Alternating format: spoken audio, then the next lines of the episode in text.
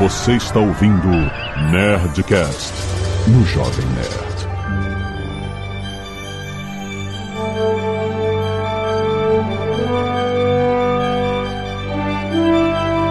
Lada, lada, lada, nerds! Aqui é Alexandre Antônio do Jovem Nerd, pagando as viagens do Jeff. Aqui é Pedro Palota do Space Orbit e foguete da ré e eu posso provar. E aqui é Marcel Campos. Segundo o Dave, não sou mais entusiasta de foguete. o quê? o que é isso?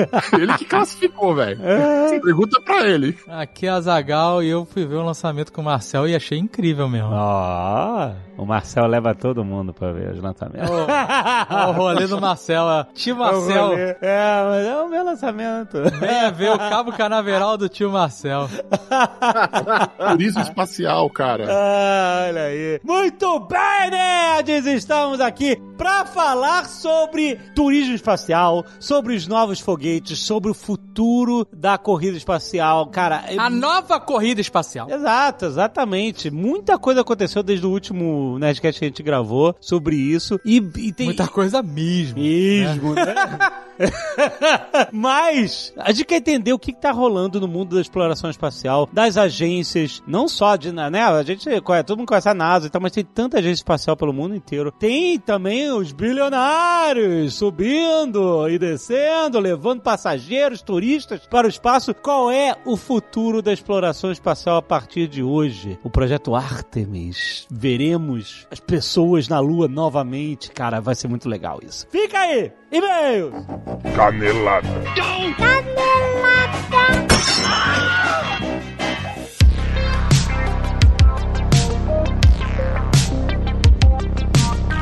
Muito bem, Azaghal, vamos para mais uma semana de mesa e caneladas on Nerdcast! Vamos. Azaghal, hoje é um tema espacial, especial e espacial, porque estamos aqui com a Asus, Azaghal! Sim. Falando que, olha só, a Asus, em parceria com a Intel, eles lançaram uma edição comemorativa, o ZenBook 14X OLED Space Edition, Azaghal. Olha, a caixa do notebook com design de outro... Uma parada muito, muito maneira. Tem código Morse, essas paradas de código Morse. Tem um monte de mensagem escondida na caixa pra quem gosta de design. Vai ter um produto de primeira. Esse notebook, ele foi inspirado nos 25 anos da ida ao espaço do primeiro notebook Asus, que foi em 98. Ele passou 600 dias em órbita da Estação Espacial Mir. Não, ele passou 600 dias em órbita na estação. Eu falei da estação, não. Caraca, só falta um.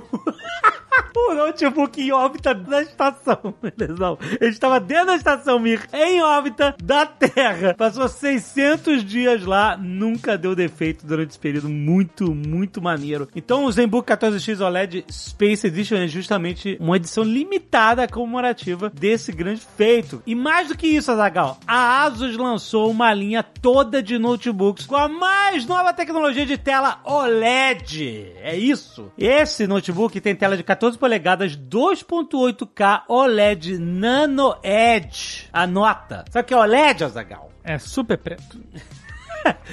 OLED é a tecnologia que usa a parada do, do- o painel, tem os pixels, ele- eles acendem individualmente. Não é uma, uma tela branca no fundo que fica mascarada e tal, e fica com aquele contraste meio lavado. OLED é contraste máximo, a melhor gama de cores, as imagens bem mais nítidas com qualquer brilho, com brilho forte, com brilho fraco, cores ricas, contraste absurdo. E ó, e, e a parada, você fazer um teste, Azagal. Você vê um campo estrelado, um filme espacial, ficção científica. É como se num, num monitor normal você visse o céu estrelado da cidade e no monitor OLED Asus você visse aquele céu estrelado, sabe? Que você tá no meio da floresta, Aham. tá no meio do mar. Sim. Que não Ah, tem boa- aquela. boa é? comparação. É essa parada. Você vê muito mais coisa, muito mais. Tem muito mais detalhes pequenos você vê na tela OLED. E fora isso, tem o menor tempo de resposta pra você ver as cenas de ação sem aquele desfoque, sem aqueles fantasmas de jogo, sabe? qual é? Que deixa aquele rastro e tal. Rolagem suave de texto. É tecnologia que não cansa vista, porque esses painéis, esses monitores têm menor emissão de luz azul. E além de tudo, ele ainda tem o, o- aquele display, o Zen Vision, na tampa. A telinha de OLED que você pode, mostra notificação e tal. Até quando ele tá fechado, você pode personalizar, botar o nome da sua empresa passando ali, pra botar seu nome. É muito maneiro. Cara, é um, é um notebook pra quem gosta de um device com tudo, cara. De altíssima qualidade, porque tem processador Intel Core i7 de 12 segunda geração pra garantir aquele desempenho de outro planeta, Zagal. Vai lá em zenbook.com.br, tem link aí na descrição pra você aproveitar. Edição limitada, gente. Edição comemorativa. O Zenbook 14X OLED Space Edition. E olha, aproveitando que a gente tá falando de Asus, Azaghal, Isso é uma novidade. atenção. Isso é a Porque a novidade. Asus não traz só notebooks espetaculares com um selo Ivo pra você, não. Selo, aquele tela OLED, as paradas mais fodas. Ela traz coisa de volta. Ela mandou o notebook pro espaço e trouxe de volta. Exatamente. Sabe o que, que mais ela trouxe de volta, Jovem Nerd? O Nerdcast Stories! Ah, É isso rapaz!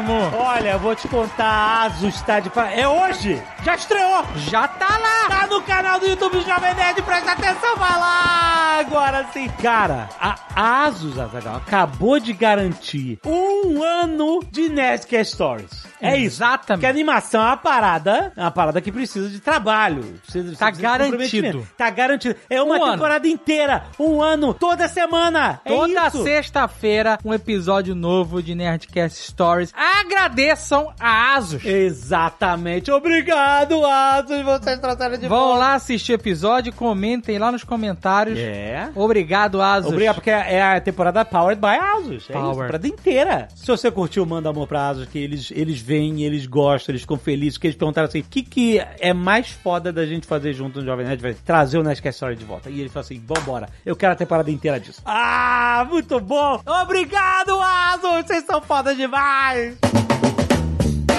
Azagal, e hoje é dia de Nerdcast Empreendedor. Está aí Sim. na sua timeline. Hoje a gente está falando sobre dois assuntos importantes. Um, retenção de talentos na sua empresa, Azagal. É claro que você, que abriu sua empresa, tem um talento.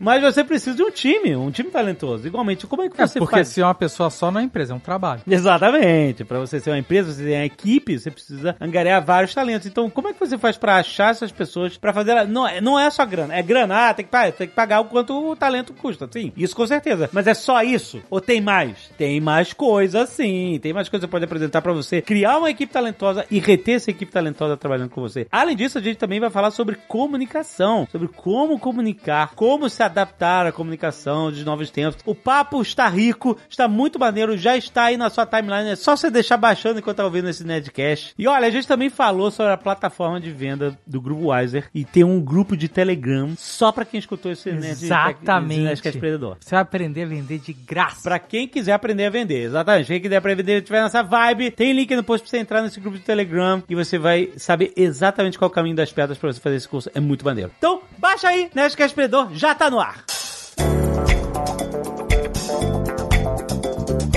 E se você não quiser ouvir os recados e e-mails do último Nerdcast e não tomar spoilers de Stranger Things, pelo menos o que foi publicado até agora, pode pular diretamente para 28 minutos e 47 órbitas espaciais. E olha só, Zagal, nós temos aqui nosso querido JP, olha aí, Olha aí. pra falar sobre turismo espacial. Olha, esse programa Quase, quase isso. Quase isso.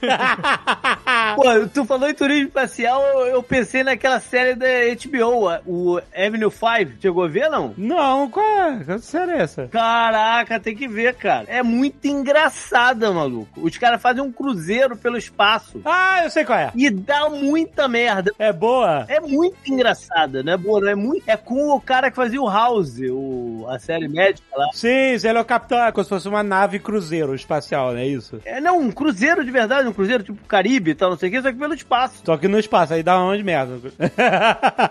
É muito engraçado. Maneiro, maneiro. Olha só, mas assim, a gente não tá podendo mandar ninguém pro espaço aqui, mas a galera pode vir pra Flórida pra visitar o Kennedy Space Center, né? Ver um monte de coisa maneira aqui. Isso. Não, não só pra Flórida. O, o pacote que a gente lançou no Podnex, né, lá no site do Podnex, em parceria com o Space Orbit, do Pedro Palota, Que tá nesse programa. programa. Ele tá nesse programa, exatamente. Olha aí, tá vendo só? É uma parceria nossa pra fazer isso acontecer. Ele tem saída do Brasil no dia 12 de novembro, mas o primeiro destino é Houston. Ah! A gente primeiro vai visitar o, o Johnson Space Center. Muito bom. Isso, são dois dias de visita lá em, lá em Houston, porque ele é enorme e pra dar o tempo da galera, né, se interar, esmiuçar a parada toda, pra não ficar corrido. Aham. Então são dois dias de visita lá no, no, no Space Center. A gente vai ficar num hotel lá perto de onde é o, o centro. Aí depois, no dia 16 de novembro, a gente vem pro Orlando. E aqui a gente também usa dois dias pra visitar o Kennedy Space Center. Caraca, Pô, mas é pra ver dias é completo. mesmo. É maneiro? É, é, é, é, isso aí. Porque também tem muita coisa acontecendo por lá. E aí lá no Kennedy Space Center a gente vai ter um monte de surpresa que eu já que eu tô programado e não tô contando pra galera. Ah, é? Ó. É, a única coisa que eu já adiantei dentro do programa é que no sábado, no dia 19 de novembro, a gente vai fazer o programa de treinamento de astronauta que eles têm lá. O quê? Caraca! É o ATX. Ah, o ATX, é maneiríssimo.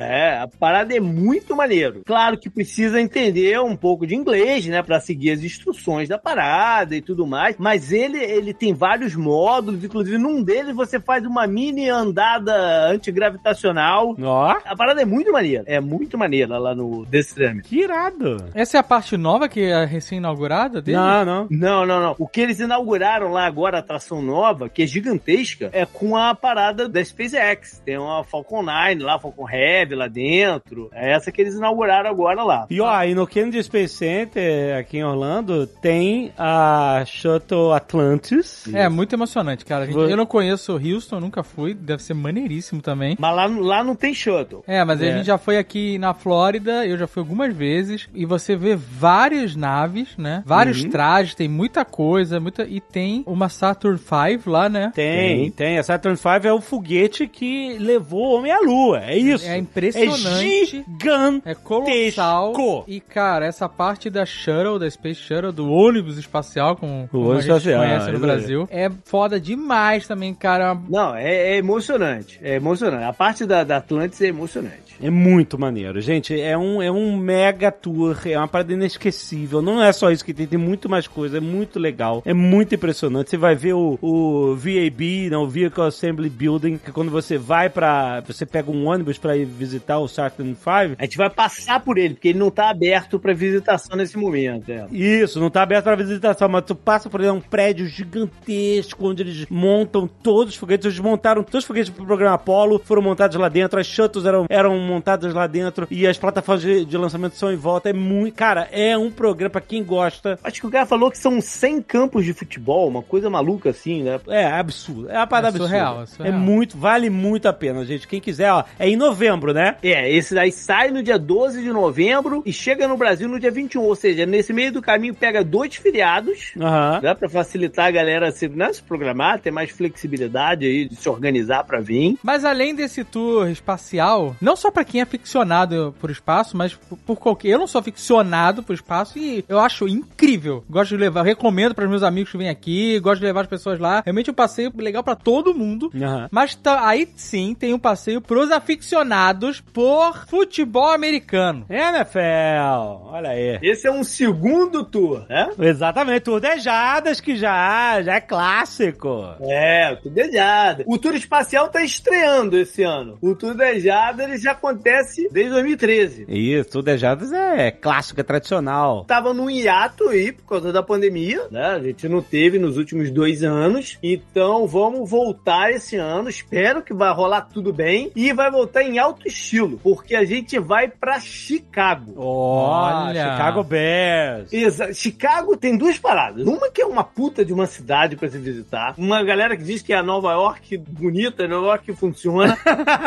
e, pô, tem toda solado arquitetônico, né? E de natureza também, aqueles lagos lá que parecem um oceano e tal, não sei o quê. Sim, maneiríssimo. E em termos de futebol americano, é um dos estádios que, pra quem gosta do esporte, tá naquela listinha assim, tipo, pô, tem que ver um jogo lá, que é o Soldiers Field. É um dos estádios símbolos da NFL. Ele fica cravado em, no meio do, do, do centro da cidade. E além da sua história, ele tem toda a sua beleza peculiar. E é um momento, porque daqui uns dois, três anos, o Bear não vai estar mais jogando lá. Então, por isso que eu falei, pô, tem, uma hora eu tenho que fazer em Chicago pra aproveitar o Soldiers Field. E o momento chegou, é esse ano. Olha aí. Eu fiz um, um pacote um pouco mais é, justinho, assim, menor, que é pra facilitar a galera também se programar pra vir. Esse daqui sai do Brasil no dia 7 de outubro e tem o retorno no dia 15. Também pega feriado aí pelo meio do caminho pra ajudar, né, a galera a ganhar um tempo e tal. Aham. A gente começa, na verdade, esse foi o contrário. A gente começa aqui pela Flórida, por Orlando. No dia 9 de outubro, vamos a Tampa pra ver lá no estádio do, do Barco do Pirata. Ah, Buccaneers.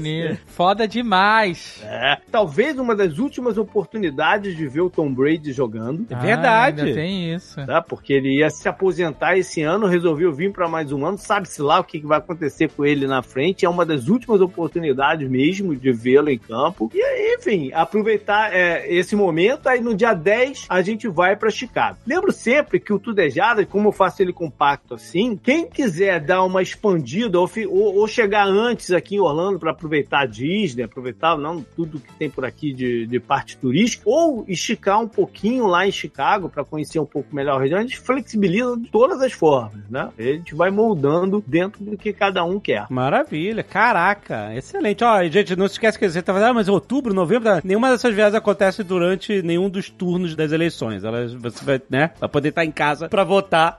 E nem na friaca de Chicago, a gente vai na época boa, né? Porque mais um pouco nem dá pra ir pra lá. né? Nem dá, é, é muita friaca, né? Mas vale a pena. Aí, onde é que a galera vê mais informações sobre o Tour Dejadas voltando, tradicional, e o Tour Espacial, que vai ser sensacional. O Tu Dejadas você vê lá no site do Dejadas ou vai direto nele, dejadas.com barra tour com T-O-U-R traço Dejadas traço 2022 Aham. ou me manda direto também uma mensagem por onde quiser, pelo Twitter ou pelo no meu e-mail direto, que é o jp@dejadas, que é por lá que a gente vai acabar conversando mesmo. E o espacial tá no opodnex.com barra tour traço espacial. Maravilha. Molinho de chegar, mas também vai pelo mesmo e-mail, pelos mesmos canais aí de, de mídia social. E tem link aqui no post também pra facilitar a tua vida. Vai lá! a gente vai, Dagal? Eu quero ir. Vamos ver o. o, o Eu quero ir porque eu, já, eu vou ganhar, começar, começar a ganhar dinheiro com isso. O quê? Porque eu vou no jogo com você e eu aposto no time que você estiver torcendo. Quer eu dizer, vou torcer. time eu vou oposto, oposto, Eu vou torcer pro time de casa, eu vou torcer pro Buccaneers, é, claro. Então quero ver o Tom Brady ganhar. Dia do tudo é jada no, no Tampa Bay lá, Eu- apostem no, no adversário. não, meu amigo. E em Chicago eu tô botando uma pilha danada pro Marcelo Bassoli com a gente. Ele que é torcedor fanático dos Bears. Ó, é verdade. É, boa, boa. exatamente. Muito bom. Vambora, gente. Tem link no post, vai lá. Quero agradecer aos netos que doaram sangue e salvaram vidas. Olha aí, Taine Amaral, Igor Rodrigues que doou plaquetas, Lorenzo Staniski, Cleverton Neves, Vitor Hugo Sonoda, Anderson Billy, Lucas Santana, Leonardo Fernandes e Leonardo Senen. Muito obrigado, Ned. Se você for doar sangue em qualquer lugar, você vai salvar vidas. Então, muito obrigado. A gente agradece. Mande uma selfie aqui pra nedcast.jovemnerd.com.br que a gente sempre agradece e estimula a galera a doar sangue. Muito, muito obrigado. Arte dos fãs, Azagal. Olha, Agora veio. Muitas artes, muito obrigado, gente. Tem muitas artes dos fãs essa semana, principalmente de Mamãe Deu Match. Olha aí, Leandro Rassum! Olha aí, o nosso filme fictício aqui que a gente falou Nerdcast Dia dos Namorados. Rafael Ribeiro mandou, Mamãe Deu Match. Lucas Vidal, Heraldo Ferreira, muito, muito obrigado. Tem muitas, muito. Lembrando que você que está usando o nosso app pode ver essas imagens diretamente no app. Se você não estiver usando, vá no nosso site, dê um page view pro Jovem Nerd. Olha aí, E veja favor. todas as artes maravilhosas que estão lá. Giovana Gioia mandou um Eri Azagal. Olha aí. Caraca, foi irado. Muito maneiro. Éder Gil mandou a fanart do livro A Roda de Deus, nossa primeira fanart do novo livro. É, Ficou incrível. Ficou incrível essa fanart. Muito foda, cara. Olha aí. Tristano e Agnes. Olha que maneiro. Você viu que maneiro que ele fez um poste de luz, né? Iluminando a Agnes na Uhum. rua. Então ela é a luz. E aí tem o Tristano, meio na luz, meio nas sombras. E atrás dele nas sombras vem os tentáculos. Muito bom, cara. E é muito, muito maneiro bom. porque, né, teve essa primeira fanart aí, mas tem muita gente postando, né? Ah, postando os, os livros que estão recebendo, muita gente jogando lá o, o livro-jogo Legacy. Muito bom. E é muito legal, cara, porque foi um trabalhão fazer, né? E teve muitos percalços, né? Uhum. É pandemia, é guerra, é crise de container, é crise de papel, é preço de tudo subindo. Mas tá entregue! É, rapaz, se você não recebeu aí, calma, tá chegando até o final do mês. Qualquer coisa tem link de contato aqui nesse post. Se você estiver ansioso, tá, não sei o quê, fica tranquilo que você Todo vai mundo receber. vai receber. As entregas Exatamente. estão sendo feitas. São muitas entregas ao mesmo tempo.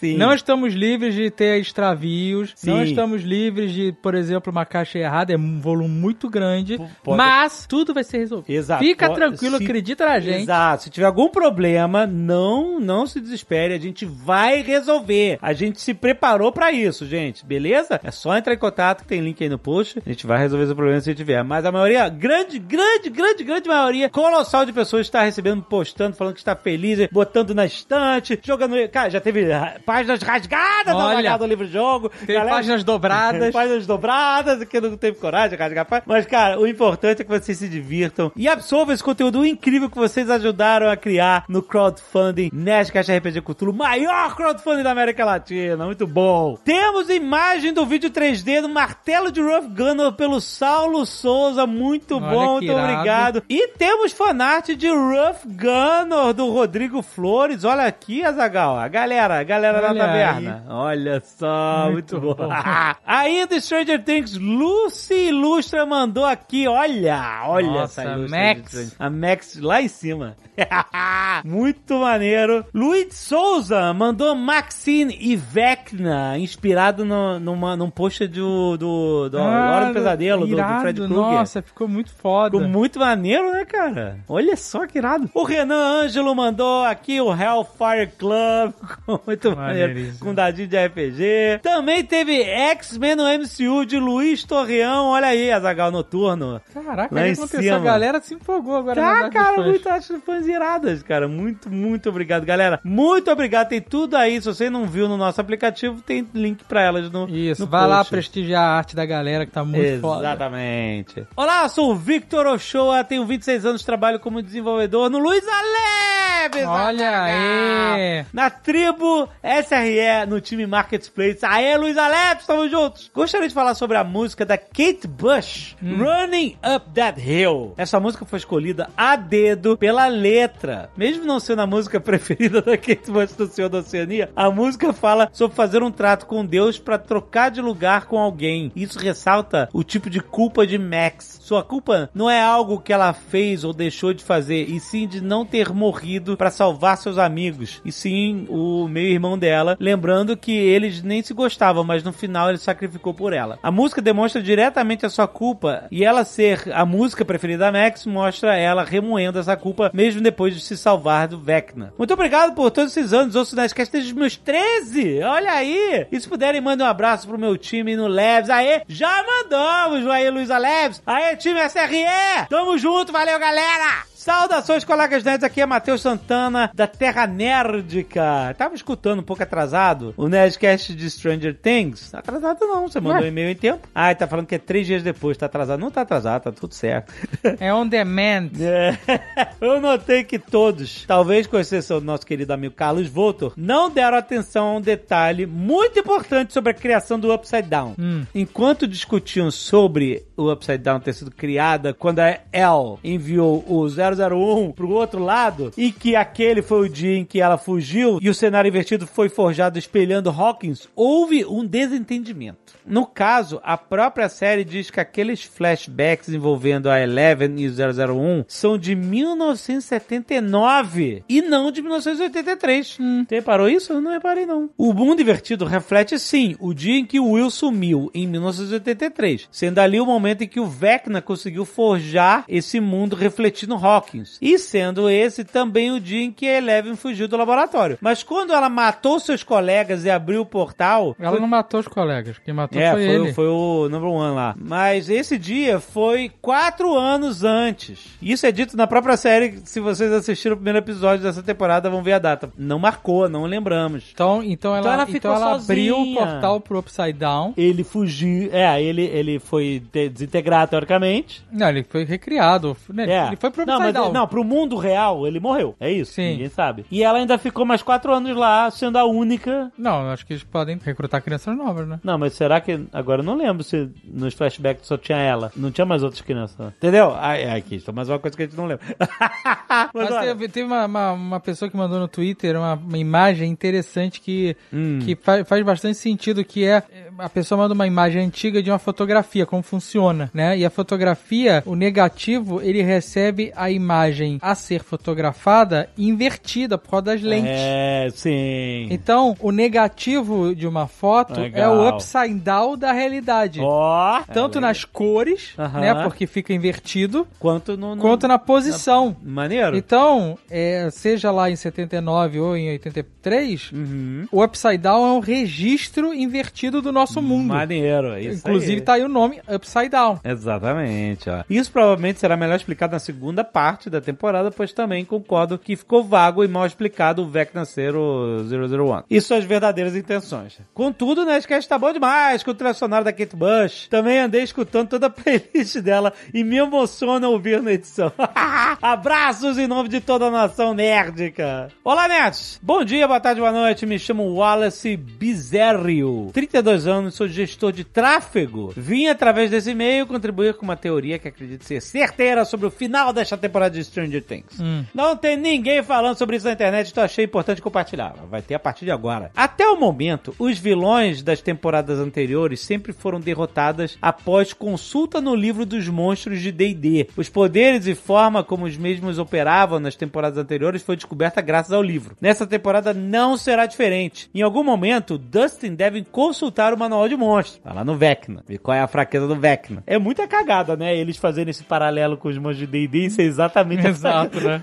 é muita merda. Mas tudo bem. Vecna é um Lich, como vocês bem sabem, exatamente. Olha só, Zagal, o Lich, ele é um spellcaster, né? É um, um feiticeiro, pode ser um mago, qualquer usuário de magia, poderoso, undead, morto-vivo. Então é um mago, na maioria das vezes um Lich é um mago morto-vivo, certo? Certo. O 001, ele era um spellcaster, entre aspas, ele tinha poderes. Ah, e, E morreu. ele virou um morto-vivo, portanto, ele é um Lich, ele é o Vecna. É isso aí, maneiro. É maneiro! Olha aí, tá aí os paralelos. Aí ele continua aqui. Os Lich são magos extraordinários que usam magia necromante pra prolongar sua vida, ou eles são undead também. Eles aprisionam parte da sua alma em uma filactéria, assim como Voldemort fez em Harry Potter com as Horcruxes, que eram filactérias do Lich. Todos os adolescentes que foram mortos passaram por traumas psicológicos e todos passaram pela psicóloga que atendeu também a Max. Todos passaram por aquela psicóloga? Todos daquele núcleo, né? Não, olha aí. Essa psicóloga, por um acaso, usa um cordão com um pingente de relógio no formato de uma chave. Ah, e a Caraca. Catiuxa comentou isso no programa. Basta assistir qualquer episódio que ela apareça e lá está a chave no pescoço dela. Assim como os Liches possuíam cultos e adoradores, é possível que toda a extensão dos longos episódios tragam a história de como essa, entre aspas, adoradora de Vecna está tentando libertar o mesmo, oferecendo para eles adolescentes com problemas psicológicos. Nossa, ela que localiza as presas, será? Será? Porra, mas ah, cadê a ética profissional? Você não pode... Se você é um adorador do, do oculto. E- então, esse é o problema. Você vai no psicólogo e o psicólogo é cultista. E agora, o que vai fazer?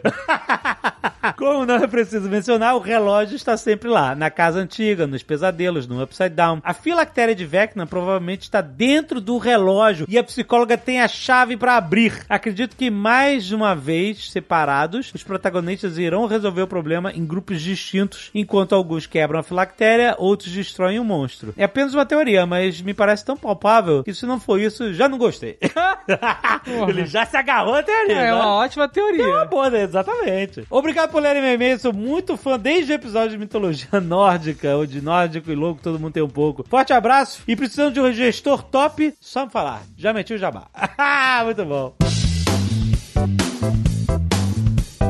E olha só, Zagal, já tá no ar o 11 episódio do Papo de Parceiro, nosso Ó. podcast feito especialmente para quem tem e-commerce, para quem não tem e-commerce, para quem tem lojas e tá querendo digitalizar o seu negócio. Vocês sabem que Magalu oferece uma plataforma de marketplace incrível e a gente tá todo mês falando sobre um monte de coisas legais, dando dicas de como você melhorar suas vendas, de como você conectar a sua loja ao Magalu Marketplace. E é de temas específicos. A gente Exato. já falou de, de- de perecíveis, com produtos de mercado, por exemplo. Exato, é. Essa semana nós estamos falando de quê? Nós falando de estética. Ó. Estética, é, skincare. Tanto que a Agatha está participando do episódio, que ela entende bastante. Falamos um pouco do, do cotovelo care, que eu tô precisando. Cara, finalmente. Vai fazer? Eu vou fazer, vou fazer. Mas olha, é um papo muito maneiro com o Leandro Soares, Marketplace Magalu, com a Daphne Guimarães, da Época Cosméticos, ela é do Magalu também. Época Cosméticos é uma empresa adquirida pelo Magalu. E também com a Carla Rigonato, que é da Evas Perfumaria. Tem 20 anos de estrada vendendo cosméticos, mas só 4 anos atrás que começou a ter um e-commerce. E de dois anos pra cá que entrou no Marketplace Magalu, ela fala com todas as palavras, não sou eu que tô falando, que as vendas delas explodiram. Ó. Então vale a pena você ouvir esses depoimentos, entender um pouco se você tá nesse mercado, se você tá no mercado ao redor desse, parecido. Baixa pra você ouvir a experiência de empresárias nesse ramo que estão mandando muito bem. E mais um recado importante, você que tem seu negócio, adquira já a sua maquininha Magalu Pay. É isso, Azaghal. Pra você evitar aquelas filas gigantescas no caixa da sua loja, pra você trazer mais agilidade pro seu negócio, tem as melhores taxas mercado, não tem aluguel, não paga aluguel. E além dos benefícios de conta PJ, entrega grátis, desconto de 5% dos produtos Magalu, atendimento exclusivo nas lojas Magalu, você também tem acesso ao aplicativo para gestão Magalu Pay Smart, com facilidade de transferência via Pix, com Magalu Pay Smart, tudo integrado ao portal parceiro Magalu. Vale a pena, a melhor forma de você integrar o seu negócio completamente ao Marketplace Magalu. Se quiser saber mais, tem suporte nas lojas Magalu, só em qualquer loja Magalu. A equipe está à disposição para te ajudar em tudo que você precisar relacionado à maquininha Magalu Pay. Tem link aí na descrição. Baixa o papo parceiro e pega logo a sua maquininha Magalu Pay para os seus negócios decolarem. Muito bom!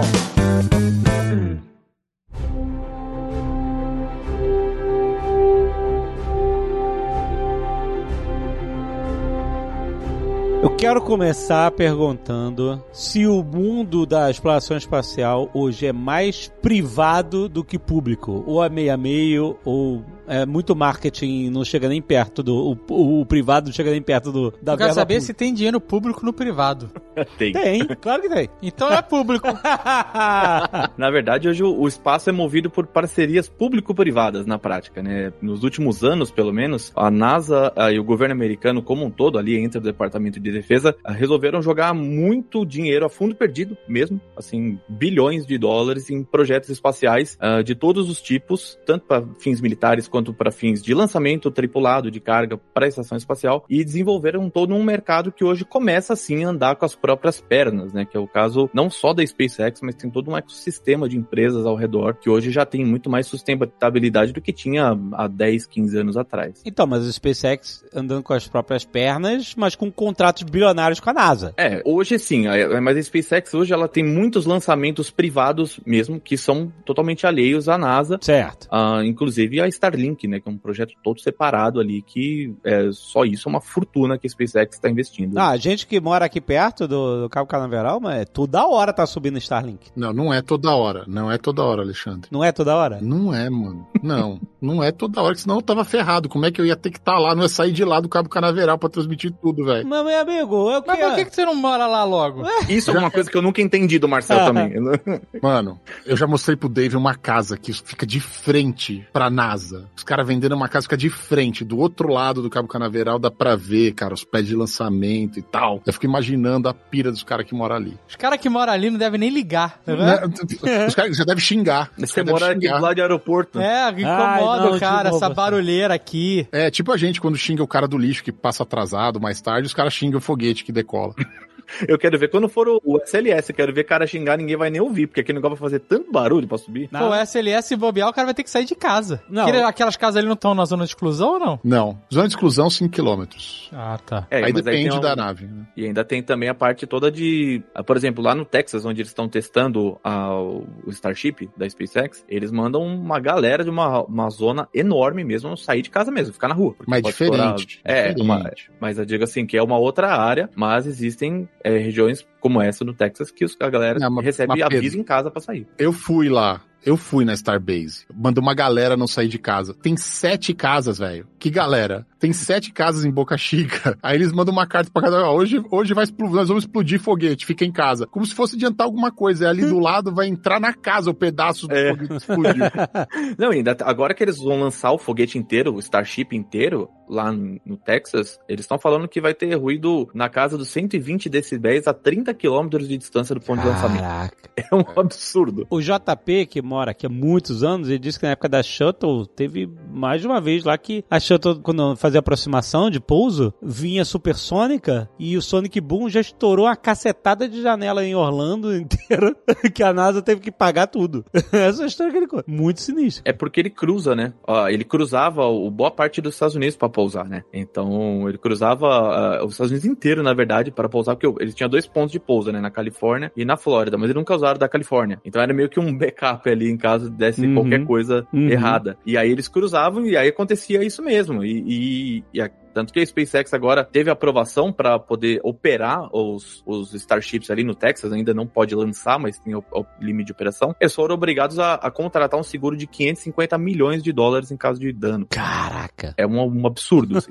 é muito dinheiro. O que a gente vê muito, né? O Pedro faz live é, de lançamento, o Sacani faz live de lançamento também. A gente tá vendo isso, né? Entrou. entrou pra- Marcel faz. Marcel também. Porra, só que cara. é, lá. Marcel vai lá. Faz em loco. É, é exato, né? Com câmera. É. Ele é o nosso correspondente de guerra. É, o agente Field Agent. É, assim, eu acho que isso acontece por dois, dois motivos. O cara pega um jeep todo rigado, isso, é? com antena, sei. com antena de, de, de- de lata de, de, de batata frita. Ma- Mano, chegou minha Starlink, velho. Starlink RV. Olha aí. Olha aí. Chegou. Comprou, cara, claro que ele comprou. Eu tenho uma aqui também. Eu peguei uma também. Vai botar no jeep? Mano, vou botar em qualquer lugar. Bota embaixo do braço. Leva comigo, cara, pra qualquer lugar. Mas tu vai botar é uma, é uma antena muito grande? Não, cara. Primeiro que assim, até é até legal falar disso. A Starlink, cara, eu apliquei logo no começo quando apareceu, acho que no segundo dia que podia, eu apliquei. Fui lá e depositei 100 doletas e peguei a Starlink. Só que não abria disponibilidade por causa da inclinação dos satélites, por onde eles passavam, entendeu? Hum. A órbita deles. Então não abria disponibilidade pra Flórida nem ferrando. Então, apesar de eu ter sido um dos primeiros a entrar lá e me cadastrar e pagar, eles não mandavam pra minha casa porque não tinha disponibilidade de sinal na região. Eu consegui a minha Starlink primeiro do que o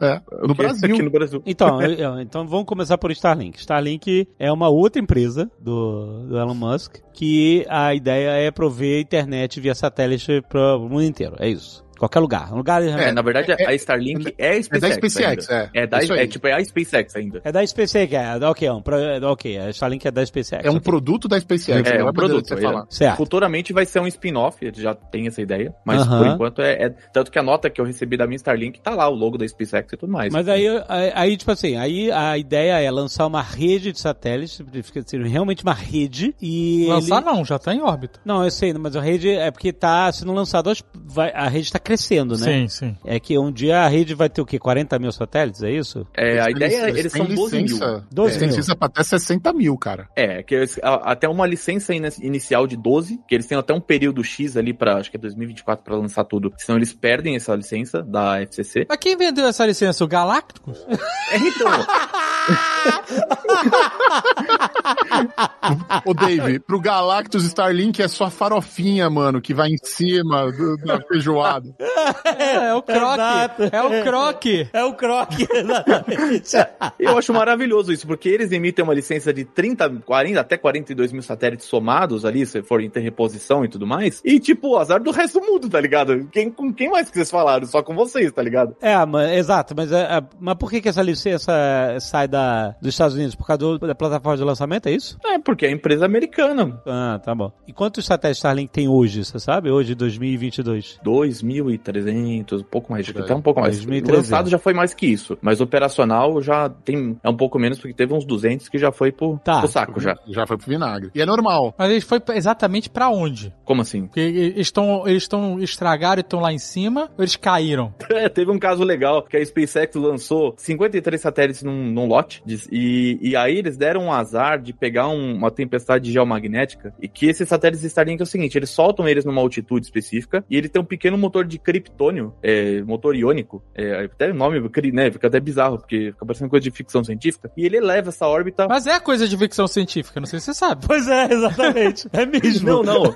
Eu sei que o, o, o criptônio sim, mas eu tô dizendo assim que é, você pega o motor iônico de criptônio, né? O nome até é engraçado porque normalmente até se usa outros gases, né? Não o criptônio. Então eles elevam essa órbita desse Starlink até chegar na órbita final deles, mas isso demora algumas semanas, né? Às vezes até um pouco mais. E eles pegaram essa tempestade geomagnética que deu uma. Eles tiveram que meio que botar ele no modo de emergência e ele não conseguiu elevar essa órbita. E aí, ou seja, eles queimaram 49 satélites, se eu não me engano. Eles queimaram na atmosfera em questão de horas. Eles perderam, tipo, sei lá, uns 20, 30 milhões de dólares numa tacada dessa. assim. Foi uma chuva de satélite, É, mano, literalmente. o espaço não é fácil. Qual é o tamanho de um satélite da Starlink? Do tamanho de uma mesa de jantar, cara, mais ou menos. Uma mesa de Um metro jantar. e meio, mais ou menos. Os outros próximos vão ser maiores. É grande, brother. É grande, cara. Não, ah, não é não, cara. Não, eu sei que não se compara com, enfim, satélite tamanho de carro, ônibus, essas coisas, mas. Pô, mas se eles estivessem soltando 40 mil satélites no Exato. final, do Mas- tamanho de um ônibus, fodeu. Então, por isso que eu tô É, tem- falando, pra, é, beleza, tamanho de uma Não. mesa de jantar, mas são 12, vão ser 12 mil dessa porra. Isso da SpaceX, você não tá contando, ah, sei lá, o que, que a, a Rússia tá fazendo também, o que, que a China da tá fazendo também. Esses filha da puta estão prendendo a gente aqui. Mano, Essa Exatamente, merda, eles vão essa merda é uma jaula, maluco. Exatamente. Síndrome de Kessler, né? na real, cara, você tem a Amazon que vai chegar aí. Com a deles, com a Starlink deles, velho. Ah, meu Deus. Que é é a um- Kuiper. né? É, é outra tecnologia é, que tem. Vai, vai chegar, no- obviamente, a ideia é fazer a mesma coisa que a Starlink, mas é uma tecnologia diferente. Mas é, é muito interessante. Também eles têm milhares e milhares da- de licenças, é, de licença para mandar satélites também. E eles contrataram, apesar deles ter a Blue Origin, né? Jeff Bezos tem a Blue Origin, cara, que é a empresa dele de foguetes. Eles acabaram de fechar um contrato gigante com a ULA, que é outra empresa de foguete, que assumiu todo aquele pessoal da NASA que desenvolvia as coisas pra NASA de foguete, porque a, a NASA hoje não faz mais foguete, velho. Ela não produz mais foguete. Peraí, rapidão. Ué, antes, antes de você continuar falando que a NASA não faz mais foguete, se a Blue Orange sublocou, contratou uma empresa pra fazer o rolê deles, é porque não se garante. Não, eu tenho, eu tenho uma explicação boa. Ah, lá vem. Olha o rolo, né? A Blue Origin, ela precisava produzir um motor, que é uma das coisas mais difíceis de se fazer no foguete, é o motor. Eu falo que o motor, ele. Você faz o foguete pro motor e não o contrário, entendeu? Porque não dá pra você simplesmente trocar um motor de um foguete, né? Pera aí, Pedro, o foguete é o motor, o resto é lata.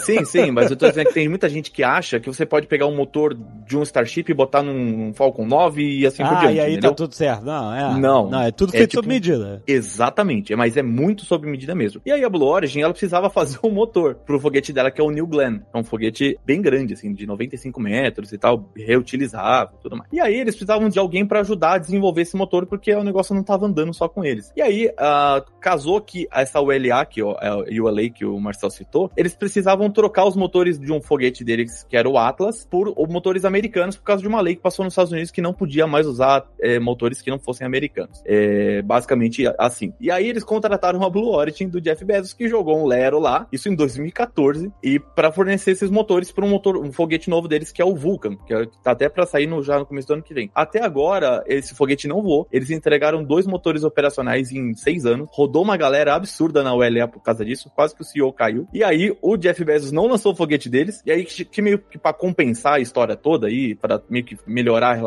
a Amazon contratou 10 lançamentos remanescentes desse outro foguete deles, que era o Atlas 5, porque eles precisavam gastar esses foguetes finais, ah, porque não poderiam mais utilizar esse foguete por causa dos motores russos, russos que eles utilizam nesse foguete americano. Então, no fim das contas, cara, o Jeff Bezos fez uma salada no mercado é, de espacial, causou muito, muito, muito, e agora ele tá começando a desenrolar um pouco essas coisas. Mas o, o foguete dele, o New Glenn mesmo, já virou folclore já, tá ligado? O bagulho não, parece que não desencanta, tá ligado? O maior meme que tem na comunidade de foguetes é a galera falando Bezos, cadê meu motor? É exatamente.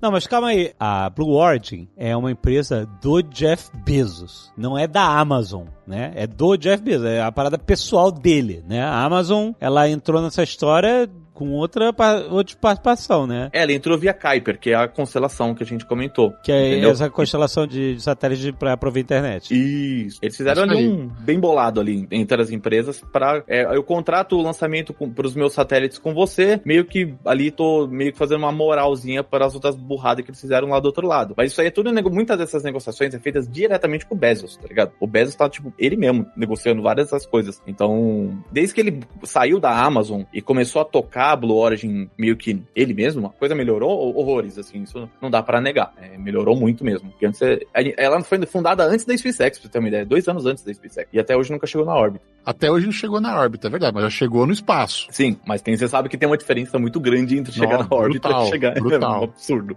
É que às vezes dá a sensação que não conseguiu nem sair do chão, né? Sim, é, mas, mas eu falo que a Blue Origin hoje ela é a líder disparada em turismo espacial e com segurança. Isso é inegável. Three, two, one, go Falcon, go Globalstar. Então, vamos lá. Quanto custa uma passagem de turista espacial na Antes Blue até te perguntar quanto custa, quais são as empresas que estão fazendo isso? É. Deixa eu fazer o seguinte, eu vou falar quais são as empresas, o Palota vai falar o preço, que ele sabe de cor os preços, mano.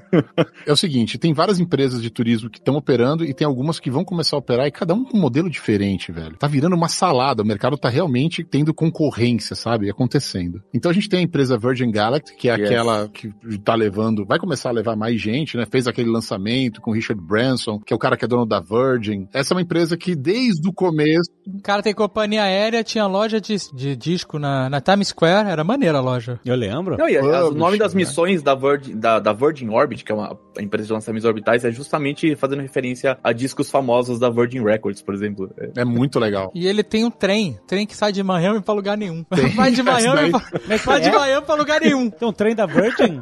Tem, ele é dono da, da, da- da Virgin Trains, sei lá qual é o nome.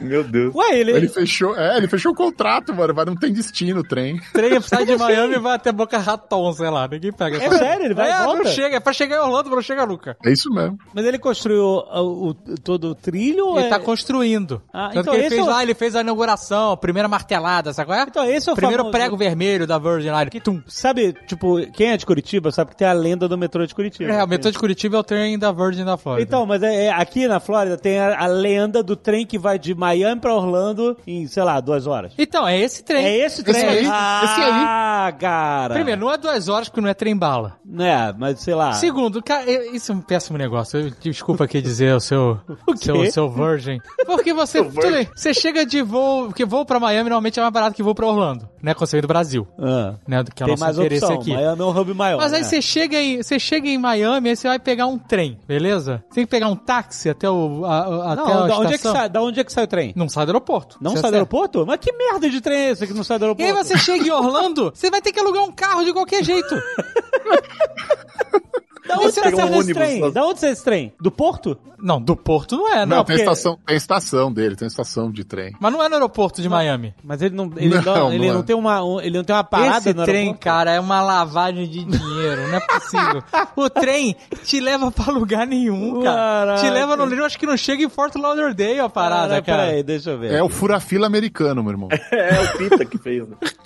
Mas beleza, ele tem a companhia de foguete dele, que é aquele que é um aviãozinho que dá um, um loop, né? É, é, por mancada, chamar de aviãozinho que dá um loop, uma beleza. chama. Neil deGrasse Tyson, ele fala que ele, ele não considera que essa galera foi pro espaço, não. É, é, é, é. Nossa, Eu também é uma considero. treta. O que que é espaço? Mas é, uma, treta. Não, mano. Você foi lá na, na casquinha da, da, da- da casca da maçã e você... Ah, de. Não, não é bem assim. São definições, cara. É. São definições. Por exemplo, internacionalmente, os 100 km de altura é considerado espaço. Mas você sabe que a atmosfera não é uma coisa fixa, né? É lógico. Que até esse limiar varia de acordo com temperatura, com, enfim, marés, o cacete. A estação espacial tá na atmosfera, pra você ter uma ideia, entendeu? Longínqua, mas ainda tá dentro da atmosfera. 400 quilômetros, é isso? Vai até 500 quilômetros ali, você tem ainda algum traço ali de, de gás. Você ainda tem traços, né? Exato. né? Não, você não consegue abrir a janela e respirar. Você morre. Você- então você pode dizer, ah, então tá no espaço, que não consegue respirar. Mas não é, não é- não é bem assim, né? Porque se você É. subir no Everest e tirar o equipamento lá, tu pode morrer fácil também sem conseguir respirar E direito. se você estiver debaixo d'água, você também não respira. Não, sabe? é- não, eu sei. Mas assim, o, o dizer o que, que é espaço, tipo assim, ah, então se você tiver em órbita com microgravidade, sabe, flutuando, ah, então você tá no espaço. Mas aí, teoricamente, não, porque se você entrar naqueles aviões lá que mergulham, deixa você sem gravidade, você. não Mas esse, espaço. esse negócio da, da, da Virgin não é meio isso? Porque o avião lá, o, o foguetinho dele, O avião da Virgin. ah. ele, Passoplano. ele dá um. Ele faz uma pirueta. Os pilotos são fodidos. Ele faz uma pirueta, né? Que é nesse momento que Isso. fala, ai, tô no espaço. sabe? Então, mas ele chega nos 100 km, é isso? Não, ele chega nos Não. 80. Então não vai no espaço, a Virgin não vai no espaço, pelo amor de Deus. Não, É. mas peraí, pra NASA, 80 quilômetros é espaço. Ah, pra NASA? Ah. Na verdade é pra Força Aérea, né? A Força é, Aérea pra Força que... Aérea E Americana. Força Aérea Americana eles já consideram como espaço ali. Aí eles se aproveitam dela, o famoso Olé Pelé, né? Vai lá e fala, ô, fui pro espaço. Só que aquele veículo, cara, já morreu gente naquilo ali. Eu não entro naquele veículo da Virgin Galactic, mas nem a pau, cara. Já morreu gente? Já, nos Piloto testes, de velho. teste. Mas morreu por causa de acidente? É, Sim. velho. Caraca, maluco. É E ainda pra você complicado. ter uma ideia, esse voo inicial que eles fizeram, pelo que eu li, e relatório que eu li também da FAA e tudo mais, eles fizeram esse voo meio na porra louquice mesmo. Assim, tipo, vamos fazer porque tem que fazer. Vou matar o fundador? Foda-se. É tipo isso, porque eles saíram da trajetória na, na hora do retorno. E se você sair da trajetória. Aquele negócio ali é que nem ônibus ônibus espacial, ele cai com estilo, tá ligado? Ele não. A aerodinâmica daquela ali de um tijolo, tá ligado? Horrível. E aí eles saíram da rota e tinha chance deles não conseguirem pousar. E eles esconderam isso da FAA. Aí a FAA deu uma puxada de orelha violenta na, na Virgin Galactic. A FAA é tipo a ANAC, né? Do, do- só, que, né, só que lá dos Estados Unidos. E aí, misteriosamente, eles groundearam, né? Ou seja, pararam de. de é, desmarcaram os voos que tinham e eles iam fazer o overhaul, que é tipo uma super manutenção na- nas aeronaves dele. E só ia voar agora no final desse ano. Magicamente foi isso. Aconteceu exatamente depois que saiu o- o- a puxada de orelha da FAA. E aí, tipo, meteram com uns panos quentes ali. E tinha voo, tipo, um mês depois já do negócio É. aquele, do, do Branson. E os Mas o caras cara, não, um- o cara não tem só uma empresa, ele tem uma outra que chama Virgin Orbit. Essa é legal. A Virgin Galactic é para levar as pessoas, turismo espacial. A Virgin Orbit é para levar carga para o espaço. E a maneira que eles encontraram de levar é insana. Eles pegam um avião 747, todo transformado, colocam, É, cara, É sinistro. o foguete na asa. É bonito isso. É lindo, mas sabe o que parece? O 747 parece que virou um avião de guerra, né, velho? Com um É, míssel então, ali. Míssel ali. Parece que ele tá com a bomba do apocalipse, a bomba nuclear na, na barriga, é isso?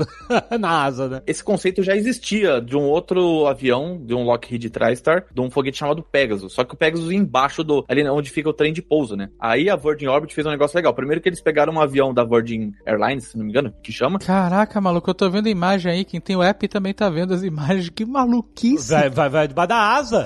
Foguete, Caraca! maluco, é sinistro. Muito E aí- louco. Então, é o eles foguete pegaram- do avião, Dave. Dá pra fazer até samba.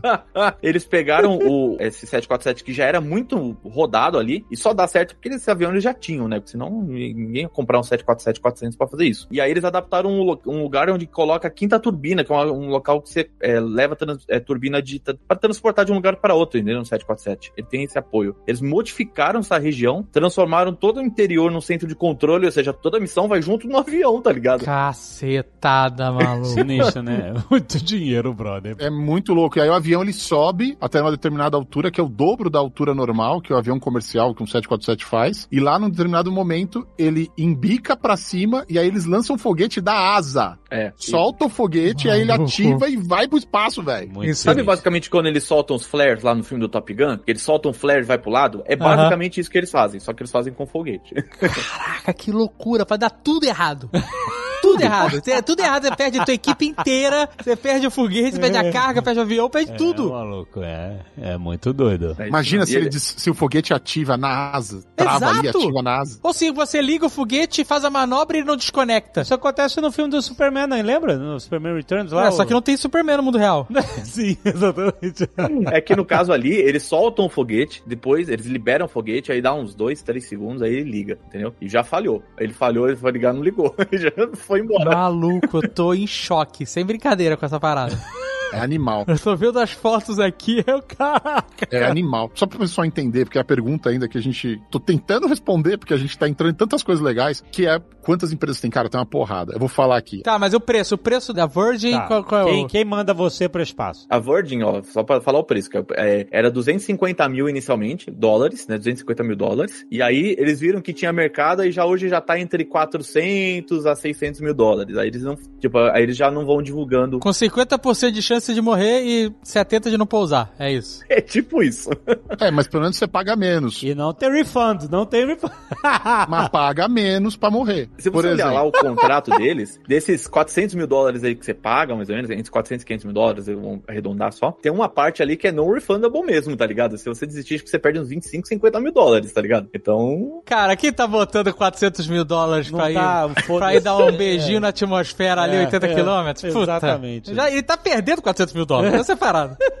Não faz diferença pra Não ele. faz. ou ele Mas tá pode ficar pagando pra pior. morrer, né? O que é pior, Pode né? pior. Se você for no, na Blue Origin, você vai 20 km mais pra cima. Só que você vai pagar na casa dos milhões pra ir, velho. É, aí o W Origin é 750 mil dólares o que eles divulgam como um ticket que eles querem, o target ali que eles querem chegar. Mas como eles estão numas missões meio experimentais ainda, estão trazendo pessoas para fazer mídia, muitos assentos estão sendo leiloados. Teve um lá que no começo que foi leiloado por 28 milhões de dólares, mas foi tudo pra doação e tal. Mas eles falam 750 mil. Eu não vi Não, ninguém- isso é alvo. É o Isso alvo, por isso que eu falei, é o alvo. É o que eles falam, mas eu acho que até agora, muito, o que eu vi é que muitas pessoas foram ou convidadas e um assento ou outro é pago, entendeu? É, é isso que eu sei. o- Ainda, o ainda sei eles, eles precisam ganhar ainda muito confiança de todo mundo. Então o que eles estão fazendo é levar, levar o William Shatner, velho. Uhum. É, Levaram mano, o cara lá pro espaço. Isso foi muito louco. Muito louco. E ainda cara. foi legal porque o, o maravilhoso, né? Porque o William Shatner foi via- é, viajar, voltou. A primeira coisa que o Jeff Bezos faz quando ele sai da, da espaçonave foi estourar uma champanhe. O cara tem problema de alcoolismo, cara. Não, caraca, maluco. Eu lembro. Vacilo, cara. Não, o mais louco do William Shatner que eu achei é que, meu, não precisava nem se preocupar com o fraldão. Deus do céu, cara. O William já tá muito no lucro, 90 anos, cara. Mas ó, é- essa é uma estratégia que a Blue Origin tá tendo mesmo, que é que para não para as pessoas não ficarem gorando os voos, tá vendo? Porque o primeiro foi o Jeff de chapéu de cowboy, foi o Ui. irmão dele. E aí eles sempre botam outra pessoa que as pessoas não querem que morra. é a parada. Exatamente. Nesse do, do que o primeiro voo do Jeff, eles colocaram aquela astronauta, aquela que não era astronauta, né? Não chegou aí pro espaço, né? Mas trabalhava na NASA e tal. Isso, a Wally Funk. É, mas ela, não, assim, ela, ela era astronauta. Mas ela não chegou a voar, né? Ela não chegou a voar. Ela não chegou a ser astronauta, ela fez o treinamento, mas Ah, cancelaram o programa antes. Aí Ah, botou ela porque as pessoas, pô, a mulher astronauta, a senhorinha astronauta, não vão É, matar a senhorinha porra, Ninguém astronauta. quer gorar esse... Exato. Aí bota o William Shatner na puta. Não, não, não pode matar o Então ele sempre bota alguém ali, é tipo um talismã. Exatamente. a galera É um fala, pô, certificado de segurança, né? É, é, Ai, é, é caraca, contra, contra gorada, maluco. O É o velho não vai morrer, pode Shui. voar. É, é o anti, é o o foguete, É isso aí, cara. Ele bota todo voo, tem uma pessoa que é anti-bad vibes. Anti-bad vibe, caraca. É isso aí. Eu, eu conversei com o brasileiro que voou no, na Blue Origin recentemente, o Vitor Espanha. E ele falou que na volta dá tipo 5G, cara. Botaram 5G num senhor de 92 anos, Cara, cara. na volta? É mesmo? É, dá 5G no retorno, cara. Caraca. Não, então esse brasileiro que voou, ele foi sorteado, foi isso? Foi um negócio de NFT que ele comprou e ganhou. Acho que foi a única pessoa que ganhou realmente É. alguma coisa com NFT. Esse no- cara aí, esse cara. Mas peraí, peraí, peraí. Ele comprou o Não, tem- ele comprou Tem assim- muita gente que ganhou muita coisa com NFT. Mas não, não, ele comprou sabendo que podia rolar, que aquele NFT era um, era um, era um sei lá, uma rifa da, pra, pra voar, ou, ou, ou era, foi surpresa total? Sou NFT, Não, foi uma rifa, tipo uma rifa mesmo, assim. Não, ele sabia, né, que havia possibilidade, era isso. Esse era o ingresso de participar do concurso, é isso. E Isso. aí ele voou, caraca, brother. E aí, o que que ele contou? Né, cara, ele contou assim que a, situação, a sensação que ele falou, que quando você chega em gravidade zero é como se sua alma estivesse saindo do corpo, tá ligado? Porque ele falou que você tá numa puta do Força G e aí do nada acabou, tá ligado? Caraca, deve ser muito louco, cara. Deve ser muito louco. A sensação é, É. é assim, é inde- ele falou que assim, não é nada que eu nunca tenha, é, tipo, não, não dá nem pra explicar, né? Aí a. E, e ele falou que, assim, se de- fala, dessem 10 vezes pra ele ir, ele ia 10 vezes, tá ligado? Porque foi impressionante. Assim. Mas aí ele teve que fazer treinamento de astronauta, entrar naquela cadeira, força G e tal, sobe e desce, estresse? Não, cara, não, é, é diferente. Por exemplo, Faz exame de sangue, tá tudo certo? Caraca. não, Jogou o RG na exemplo, porta, né? Caraca. são diferentes, são bem diferentes. Para cada empresa tem um jeito diferente de encarar como é o voo, o tempo de voo. Então, por exemplo, lá na Virgin Orbit o cara vai fazer um treinamento de uma semana, segundo eles e tal, mas é uma coisa bem rápida e bem superficial. No caso da Blue Origin, é um treinamento de um dia, dois São dias dois no dias. máximo. Dois É. dias. Não é possível, cara. Não, olha só, Marcel, presta atenção. Na Disney, lá na Epcot. Na Disney? Caralho, que porra é essa? é, na é isso que eu quero falar. Na Epcot tem um brinquedo chamado Mission Mars. O Mission, Já fui. Mission Space. Mission Space. É isso. E aí ele é um simulador que você entra num foguete e você vai pra Marte. É isso. Só que ele, é, a, a- você entra numa cabine que simula a cabine de foguete, toda apertadinha e tal. Você senta lá, né, tem um painel na sua frente. Só que essa parada tá na ponta de uma centrífuga. E ele gira essa centrífuga pra te dar uma sensação de, de, de força G de lançamento. Você não tá vendo girar, você tá vendo uma tela. E aí você sente o peso do. É maneiro. É um brinquedo maneiro. Mas ele só vai até 2G, 2.5, eu acho, se não É me engano. desconfortável. Então, É desconfortável. Vez desconfortável que- de parece ter um elefante sentado na tua, Eu no fui teu duas peito. vezes já nesse brinquedo. A primeira vez que eu fui foi ok. Aham. Eu achei que ia vomitar meu almoço inteiro. Eu cometi o erro de. Provavelmente Comeu você meio vai, frango antes de ir nesse É, brinquedo. você vai viajar que pro espaço, né? Você provavelmente não come meio frango antes de ir pro espaço. Sim. Mas a, a- a- meu, meu almoço veio quase que ele Foi. foi, sacou? Quase, que vira. Quase que foi ejetado. Sacou? é? É? É isso aí. É, mas por Quase que virou comida de astronauta. se você quiser ir pro espaço, se você quiser ir pro espaço com a SpaceX, aí é seis meses de treinamento, meu irmão. Ah, então, então, por isso que eu quero te perguntar, porque é o seguinte, esse, esse brinquedinho da Disney, de 2.5G, morre gente lá, cara. Já morreu uma galera ali. É que eles não, eles não, eles não ficam divulgando, ah, morreu falando, mas ele já morreu. Eles não marcam, né? Ele não marca do lado de fora, não carimba, Não né? marca não. né? Aqui morreu fulano, caralho. Bota na entrada, né? Não, aquele lá tem, tipo, estamos 365 dias sem acidentes, tipo, um recorde de zero, 365, estamos tá ligado? zero dias. Exatamente. Então, se você procurar na internet aí no, no- nos reportes de polícia e tal, você vai ver lá. Tem uns casos e tal, mas que era gente que tinha problema cardíaco e tal, não sei o que. Eles avisam e tudo, mas tudo pode acontecer. Você vai entrar num, num, num- num brinquedo extremo desse. Mas ninguém faz nenhum tipo de checagem ou exame antes de. Então, mas aí o que eu tô querendo é 2.5G num brinquedo da Disney. Tem gente morrendo, brother.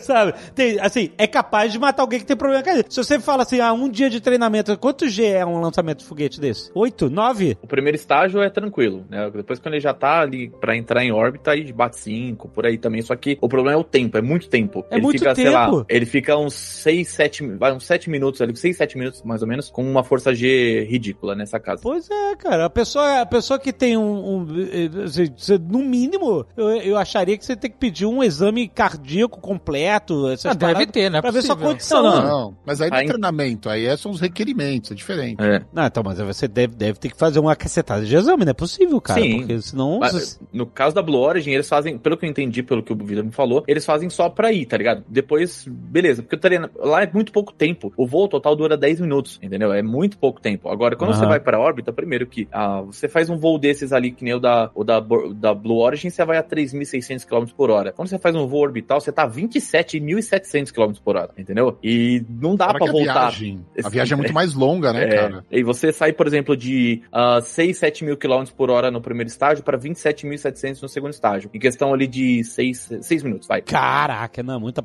muita porrada. É uma cacetada, tá ligado? Tanto é que eu aposto com vocês que dos seis meses pra você ser treinado lá na SpaceX pra viajar por eles, um mês é pra você aprender a usar o banheiro lá da cápsula Dragon. Certeza. Mas aí você fica seis meses, você não trabalha, você, não- você fica lá na- olhando pra cara do Elon Musk seis meses? Ah, quem é bilionário pode, né? Caraca, maluco. Seis meses pra, pra fazer turismo. Cara, Não, mas mas, é, assim, é muito diferente, né? Muito é, diferente. Você entrar em caso- órbita da Terra, velho. É, você tem que saber operar a parada, não entendeu? É, quando você tá lá em órbita, que nem na Dragon, teve aquela missão Inspiration 4. Foram quatro civis ali, na primeira missão realmente civil, a orbitar a Terra, né? Puramente civil. Porque todos os astronautas são civis, mas eles não são astronautas profissionais, né, essas pessoas que foram. Então eles tiveram que passar por todo o treinamento que o pessoal da SpaceX passa, os, os astronautas que voam com a SpaceX passam, para poder operar a cápsula no caso de der algum problema. Ela é toda remota, hoje é toda operada de forma é, autônoma. Então, a- eles estavam lá para caso desse algum problema. Só que o treinamento é puxado pra caramba. Os caras foram, aí eles foram na centrífuga, aí teve cara que vomitou, teve cara, o cara que vomitou apagou durante o lançamento. Os caras falaram que não apagou, mas apagou.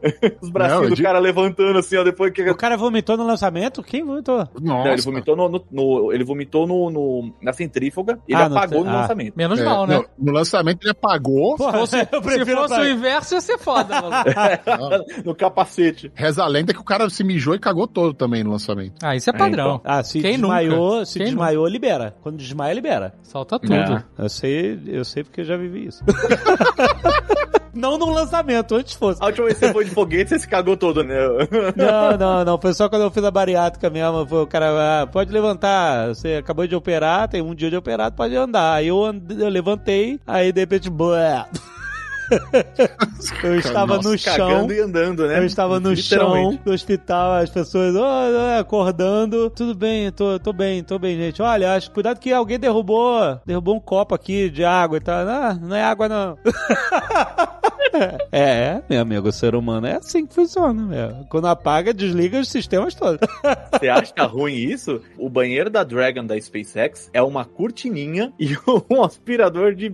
Ah, o aspirador. O aspirador, Entendeu? sim, mas, sim. mas é uma cortininha safada, não é uma Não, mano. portinha. Mas quanto tempo você fica lá pra precisar ir no banheiro assim? de- de- Quanto tempo? Não é de 10 minutos. Foi 10 Não, minutos é o- todo mundo segura. Vai no... Ai, galera, vamos decolar. Vai no banheiro todo mundo aí, por favor. Depende. O da SpaceX, quando foi o da Inspiration 4, eles ficaram quatro dias. ah, não, beleza. Não, o cara que tá quatro trabalhando há seis meses na parada, o cara não vai comemorar com uma feijoada antes do voo. Isso é sacanagem. Burritos, né? Exato. Agora, sei lá, desse cara que é só fazer um check-ups, agora faz um teste de esforço, hemograma e vai, dias. Aham. aí tudo é possível. Não, É, mas são 10 minutos. 10 minutos você segura.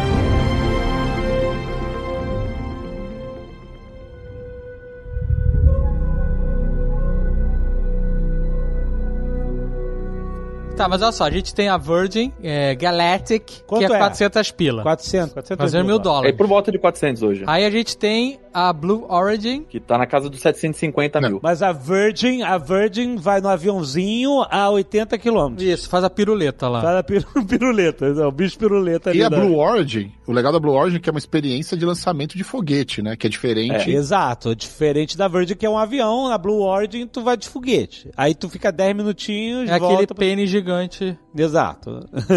A gente chama de pirocão do Jeff Bezos. Exatamente. É, esse é 700 mil dólares. Isso. Ah, Esse é o, é o 750. alvo. Eles querem chegar É, nesse valor, é. mas muita gente duvida que vai ser esse valor. Muita gente acredita que é mais de um milhão de dólares.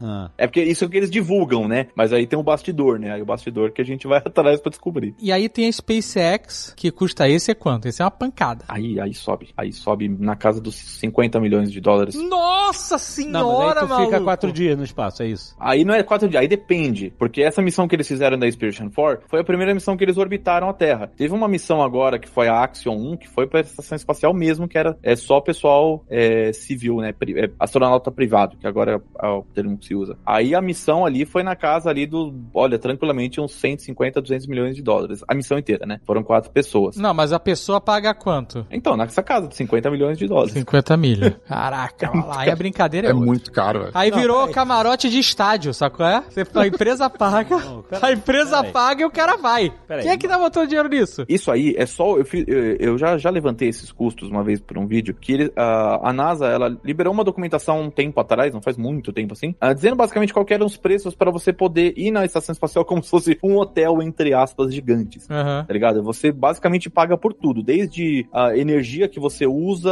a Claro. internet, e são valores meio exorbitantes. Assim como todo hotel que você vai na sua vida.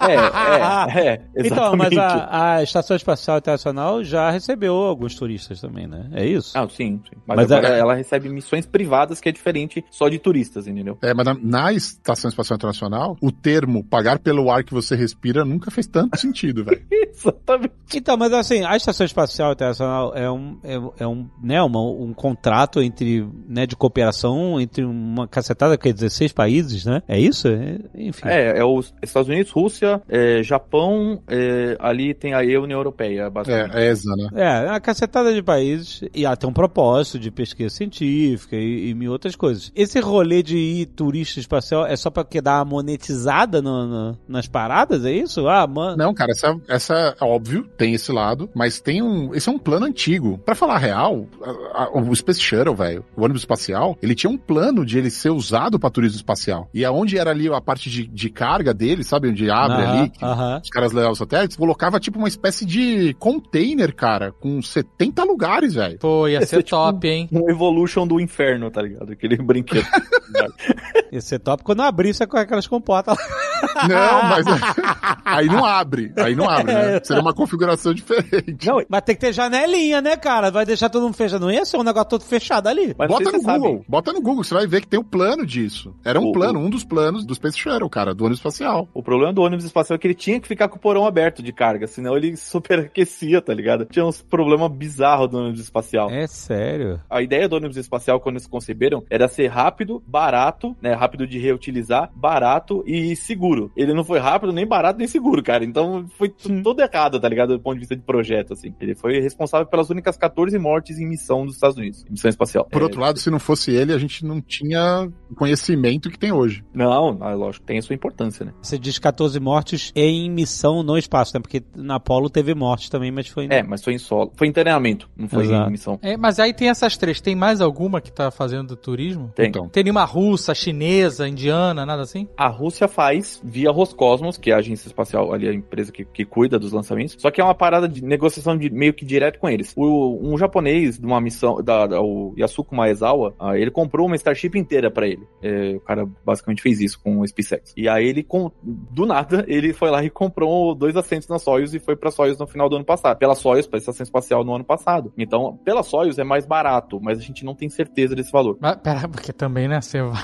Você O Fusca vai. espacial. né? Não, tu não confia na Soyuz? Ah, eu confio. Ah. Mas eu confio, porque você vai na, na SpaceX, paga 50 milhões, sei lá. Ah, tu vai naquela tu paga de roupinha- astronauta do futuro, né? Isso, tu vai roupinha de Vingadores. É, né? isso aí. Roupa do Oblivion. Vai- Parece roupa do Oblivion. É, de Oblivion. Tem, tem vídeo teu andando em câmera lenta, É, sabe? qual é? touchscreen na sua frente. Vai dar, vai dar rolê de jato. É, isso aí. exato. Isso é- o SpaceX é o Tesla, velho. É, e aí tu vai na, na Blue Origin, tu tá ali pagando agora, de É. fraldão, agora tu vai na Soyuz, amigo. Aí, tu Não tem. É brincadeira. Não tem É o lado, é, é de é. lada. Exatamente. Exatamente. Tá pagando, não deve estar pagando barato Exato. e tu vai no aperto, malandro. É isso aí. É isso aí, os negócios pendurados nas suas costas, mano. É, a carga tá em todo lugar. Você, inclusive, é uma delas. Porque a carga tá toda em volta de você e você mal consegue mexer os braços. Tem que sair um por vez e numa posição certa. Tem que entrar os caras do lado, depois do cara entrar o cara do meio. Se não entrar o cara do meio, não entra mais ninguém. Mas, aqui entre nós, essa é a experiência de astronauta mais próxima da realidade, porque ela é a realidade. É assim que os astronautas russos voam. Entendeu? Porque o resto é tudo é realmente turismo. Isso é a vivência. Isso aí é imersão mesmo. Aí tu vira astronauta mesmo. É, a full Não, da. SpaceX é. Da SpaceX é porque É, ela vai até a Estação Espacial Internacional com a Dragon. Mas é gourmetizado, Marcel. Essa que é a parada. Ah, não é roots. Não é a Roots. Não é, é? é outra parada. Exatamente. A Soyuz, ela é, eu falo que ele é tipo um, um, um Fusca, tá ligado? O bagulho funciona, é antigo o projeto, tem as suas melhorias, mas funciona muito bem. Até hoje tá sendo lançado. A família Soyuz tem mais de mil lançamentos, a família Soyuz como um todo, né? Por isso que eu falei, tu pode confiar. Exatamente. A parada funciona. E os caras lançam na neve, na chuva, com raio, não interessa. Tá lançando, tá ligado? É, teve uma coisa. Lembra que teve uma, que tem uma foto que tem um raio? Tem um Pá! raio na Os caras parada. estão mandando, foda-se. Não, pra você ter uma ideia, Ru- lançamento na Rússia, eu costumo falar que na Rússia a sua segurança depende só de você. Porque os caras estão no pad lá, né? O foguete abastecido, totalmente abastecido, sem brincadeira. Tem umas 30, 40 pessoas a 20 metros do foguete. Isso Caraca, até 15 minutos do lançamento. Meu Deus, cara. A NASA, com uma hora, o Marcel sabe, melhor que todo Eu mundo. sei. É, quanto, quanto tempo eles fecham, Marcel? Depende Ali do lançamento, da rota e tal, mas, puta, cara, é 5 km de distância. Pra você colocar câmera, você tem que colocar um dia antes, sem ter nada de combustível presente na, no perímetro. Caramba, que câmera é essa que tu usa que tem gasolina? É Não. gerador, por exemplo, né? Ah, Não, é, tá. é, é- é- é maluco, porque a galera que faz isso, então, por exemplo, você recebe lá o press release lá da ULA, e aí vem as datas que você pode ingressar pra colocar as câmeras lá. E a galera, os caras que são profissionais, né, fotógrafo de foguete, existe essa profissão, os caras vão lá um dia antes do lançamento, posicionam as câmeras com uma puta bateria, tudo acionamento remoto, velho. Ficou Tudo perto ali da região do foguete, e aí vazam e é no dia seguinte que vai pegar a foto, velho. Uhum. Assim. Teve um cara que eu vi que ele perdeu uma câmera, uns 10 mil dólares de câmera no lançamento. Vai, é o risco. Torrada, torradinha a câmera. Né? É o risco. Caraca, maluco. Se ele tivesse lá, ele torrava junto. É, é. Fácil. Ele, ele falou assim: perdi minha câmera de 10 mil dólares, mas valeu a foto. Ah, ele Porra, se o cara teve a foto, tá ótimo. Não, pelo menos, pelo menos. Ah, virou troféu, né? A foto que eu, que eu perdi a câmera, velho. 3, 2, 1, go Falcon, go Global Star. Tá, beleza. A, gente estabeleceu aqui o, o, o panorama de turismo espacial. Que eu ouvi alguém falando, um desses caras falando, ah, estamos democratizando o turismo. Não porra nenhuma, só se vão ter um mundinho de bilionário. Alexandre, eu costumo falar que a diferença é entre ser caro e não ter. É só isso, entendeu? Mas já tinha, na Rússia.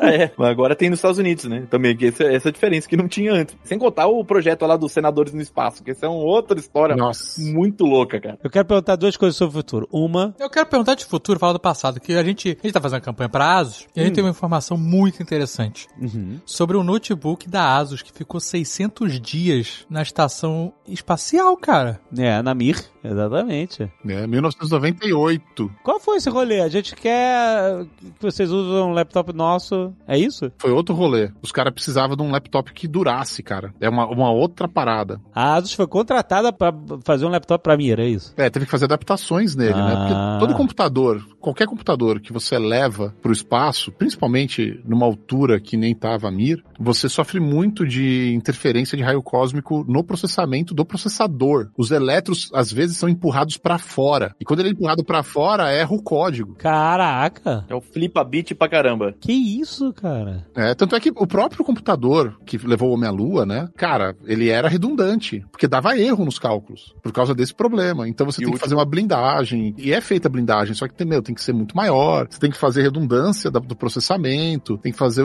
a verificação do resultado. Então, por exemplo, hoje, qualquer computador que você leva para fora da Terra, que vai estar exposto a esses raios cósmicos, cara, essa influência, você tem que ter redundância no nível de ou um outro processador junto, ou dividir os núcleos de processamento para cada um operar independentemente e um outro checar os códigos dos três núcleos, quatro núcleos e falar, ó, esses dois aqui foram iguais, então esse é o resultado certo. Isso faz muito sentido com a resposta pra vida, universo e tudo mais ter sido calculado pelo computador cósmico e ter sido a resposta 42.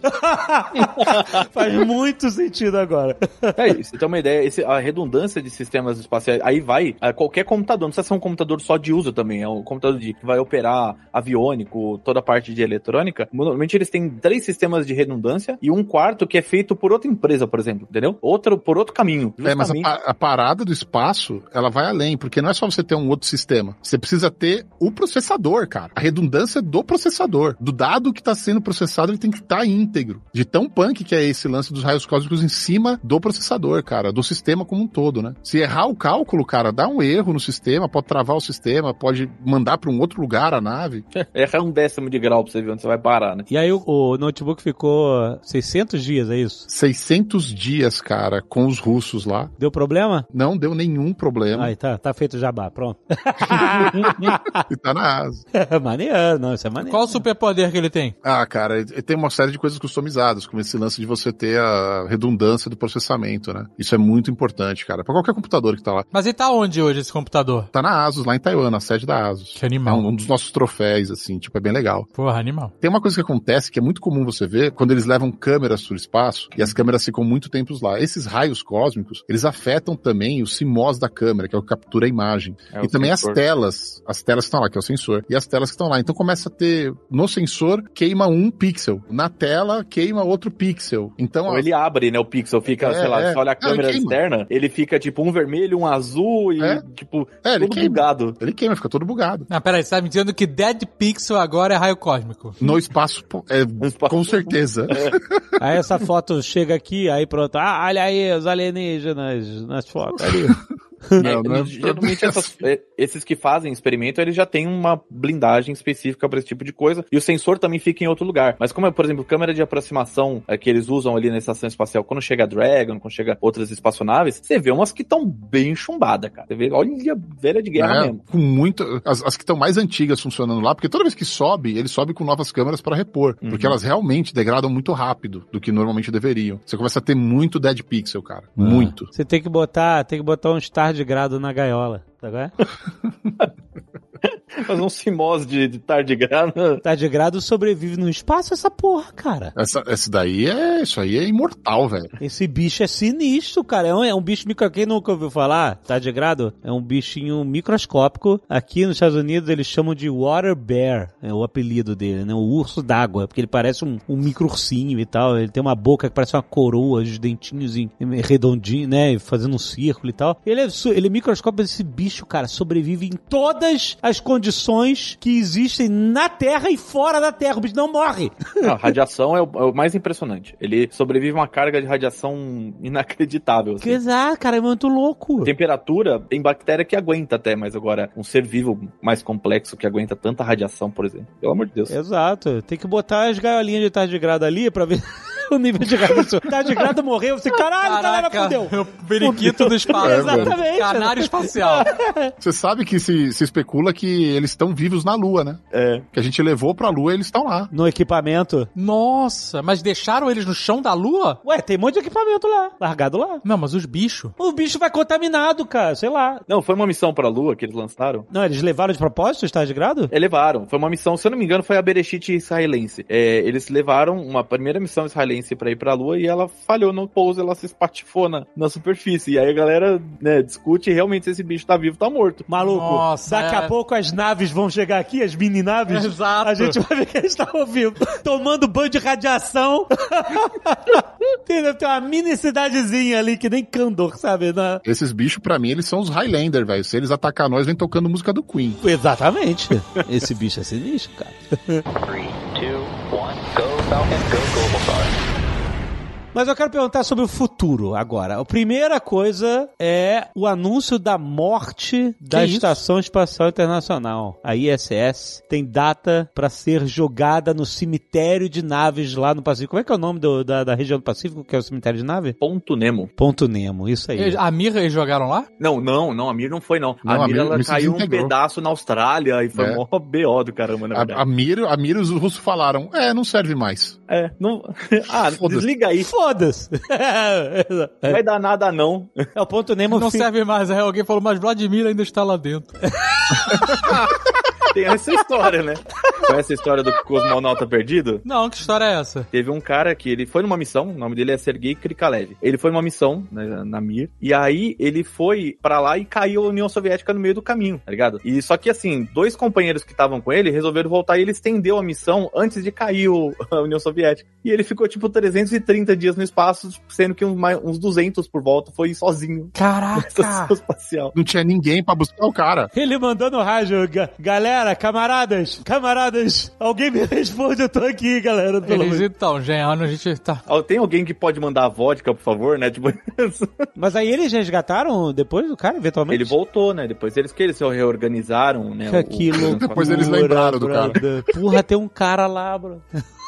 E ele voltou. Esse cara, sabe, é engraçado que ele foi, na época, uma das pessoas que mais ficou no espaço. E ele voltou, ele chegou, ficou de pé de boa. E ele foi a primeira na primeira missão pra Estação Espacial Internacional. O cara tava lá. Ele é indestrutível, velho. É- Caraca, o russo, ele, o, o cidadão russo, ele é um negócio realmente impressionante. O cara passa 300 dias, mudança de regime, o cara tá no espaço tomando radiação espacial, raio cósmico no cu, na base da vodka, o cara volta, sabe qual é? Aham. Volta, faz um lanche, come um estrogonofe e sobe de novo? Porra, tem que respeitar. Não tem como não respeitar. Puta que pariu, cara. Mas aí então, o ponto Nemo é um, é um ponto, sei lá, 2.600 e tantos quilômetros de raio entre a Antártida e a Ilha de Páscoa, enfim. É, é um é no meio, exatamente, é no meio do Pacífico. Não tem nada, É no meio do nada, nada. nada, nada, nada em volta. Em um raio de, de quase 3 mil quilômetros. Ele tem acho que é 2 mil quilômetros por volta, que é um- o mais próximo é uma ilhazinha minúscula e uma borda da Antártida. É, e ali é exatamente. um lugar totalmente inóspito também. O mar é horrível ali também. Ninguém vai lá. Então, é- e aí eles normalmente jogam, né, os detritos espaciais que eles controlam para, né, que, que eles sabem que vão queimar em parte na atmosfera, mas vão cair. Então eles jogam nesse ponto que é o ponto mais e é fundo pra cacete também, né? Então não tem nem como fazer um museu subaquático de detrito. Também não tem o que olhar, né? É só um monte de metal retorcido. Então a ISS vai ser jogada no ponto Nemo. Decomissionada. Mas aí ela vai ser decomissionada e ela, e a- assim, né, pra não virar lixo espacial, eles, eles destroem, eles jogam ela nesse ponto, é isso, né? É, eles vão separar ela, né? Pra ela não virar lixo espacial, não. Pra ela não virar mais lixo espacial. né? lixo espacial, Quando é que vai rolar isso? Em 2030? 2000... Começa em 2030. Até 2031 ela cai. Aí eles. Tem toda uma engenharia ali que eles têm que fazer, um planejamento, porque não é só, né, que nem fizeram com a Mir, né? Não precisamos mais disso. Eles têm que acoplar uma série de espaçonaves em pontos específicos, separar e deorbitar essas partes de forma organizada, né? Mas ela deve estar num estado também. É, deve estar. Quem limpa? Essa é a minha dúvida. Galera tem que limpar. O que deve ter de cabelo, de célula, de é? Ah, sim. Do deve. ser humano, naqueles Pe- Pele filtros. morta, né? Nossa! A galera não falava que a Mir no final da vida era, era, era extremamente barulhenta, quente e fedia horrores. Por causa de. É. Enfim, era, era isso. o Marcos né? Falou que a, que a espa- estação espacial tem um barulho específico, assim, tipo, meio constante, assim, né? Não, tem que ter, né? Exatamente. É, e aí ele falou que você até acostuma, mas é, não é bom, né? Não é confortável. Meu amigo, o carioca, aqui não é carioca, o carioca se acostuma com tudo, porque aquele barulho de ar-condicionado, aquele ar-condicionado industrial no, no verão carioca, você, aquilo é alívio. Então, então qualquer barulho assim, o carioca dorme tranquilo. Mas com o fim, né, a gente já teve a Mir, que acabou, e a gente vai ter a, a ISS, que vai, vai ser descomissionada. Vai ter alguma coisa pra substituir? Tem, lógico Tem. que tem, cara. Primeiro que tem os chineses aí nessa brincadeira toda que já estão com a base deles, né, velho? Ah. É, eles têm uma estação hoje deles. Tá lá. Né? Como é que é o nome? Tiangong Putz, 3. é, e o Pedro manja dos nomes chinês. Dói a cabeça tentar falar os nomes, mano. Até pra começar, não é nem astronauta. É taikonauta que chama. Taikonauta, é. Talconal? Não. Taikonauta. Ah, Taiko. Taiko. Só, só faltava você tá... E, e na Rússia é cosmonauta. E nos Estados Unidos é astronauta. Exatamente. Cosmonauta eu acho o nome mais maneiro. Cosmonauta, é um bom nome, vai. É o nome, mais, é, é o nome mais, mais abrangente, né? Você Né? tá falando do, do cosmos, exatamente. Mas a, a estação espacial chinesa, ela, ela é parecida, ela tem meio que um- é aqueles módulos parecidos com a ISS, né? Os painéis solares, aquela coisa, né? Ela é pequena ainda, né? Eles estão expandindo ela agora. Ela é basicamente uma junção de alguns módulos eh, de carga com um módulo principal ali, como se dizer, um tronco ali, né? Que esse tronco, essa parte é bem legal. Original dela, é bem grande, assim. E tem uma cara bem mais organizada do que a ISS, que parece uma zona. Sabe, um quarto de adolescente, tá ligado? É fio, é câmera, é notebook pra todo que é lado. E, e aí eles têm essa estação espacial. Só que existe leis proibindo qualquer tipo de cooperação entre China e Estados Unidos. Então, é, não vai isso, ser por normal. ali que vai rolar, né? O, o futuro. É, até os russos, né? Mas a China, a China tá na ISS? Não. Não? Ah.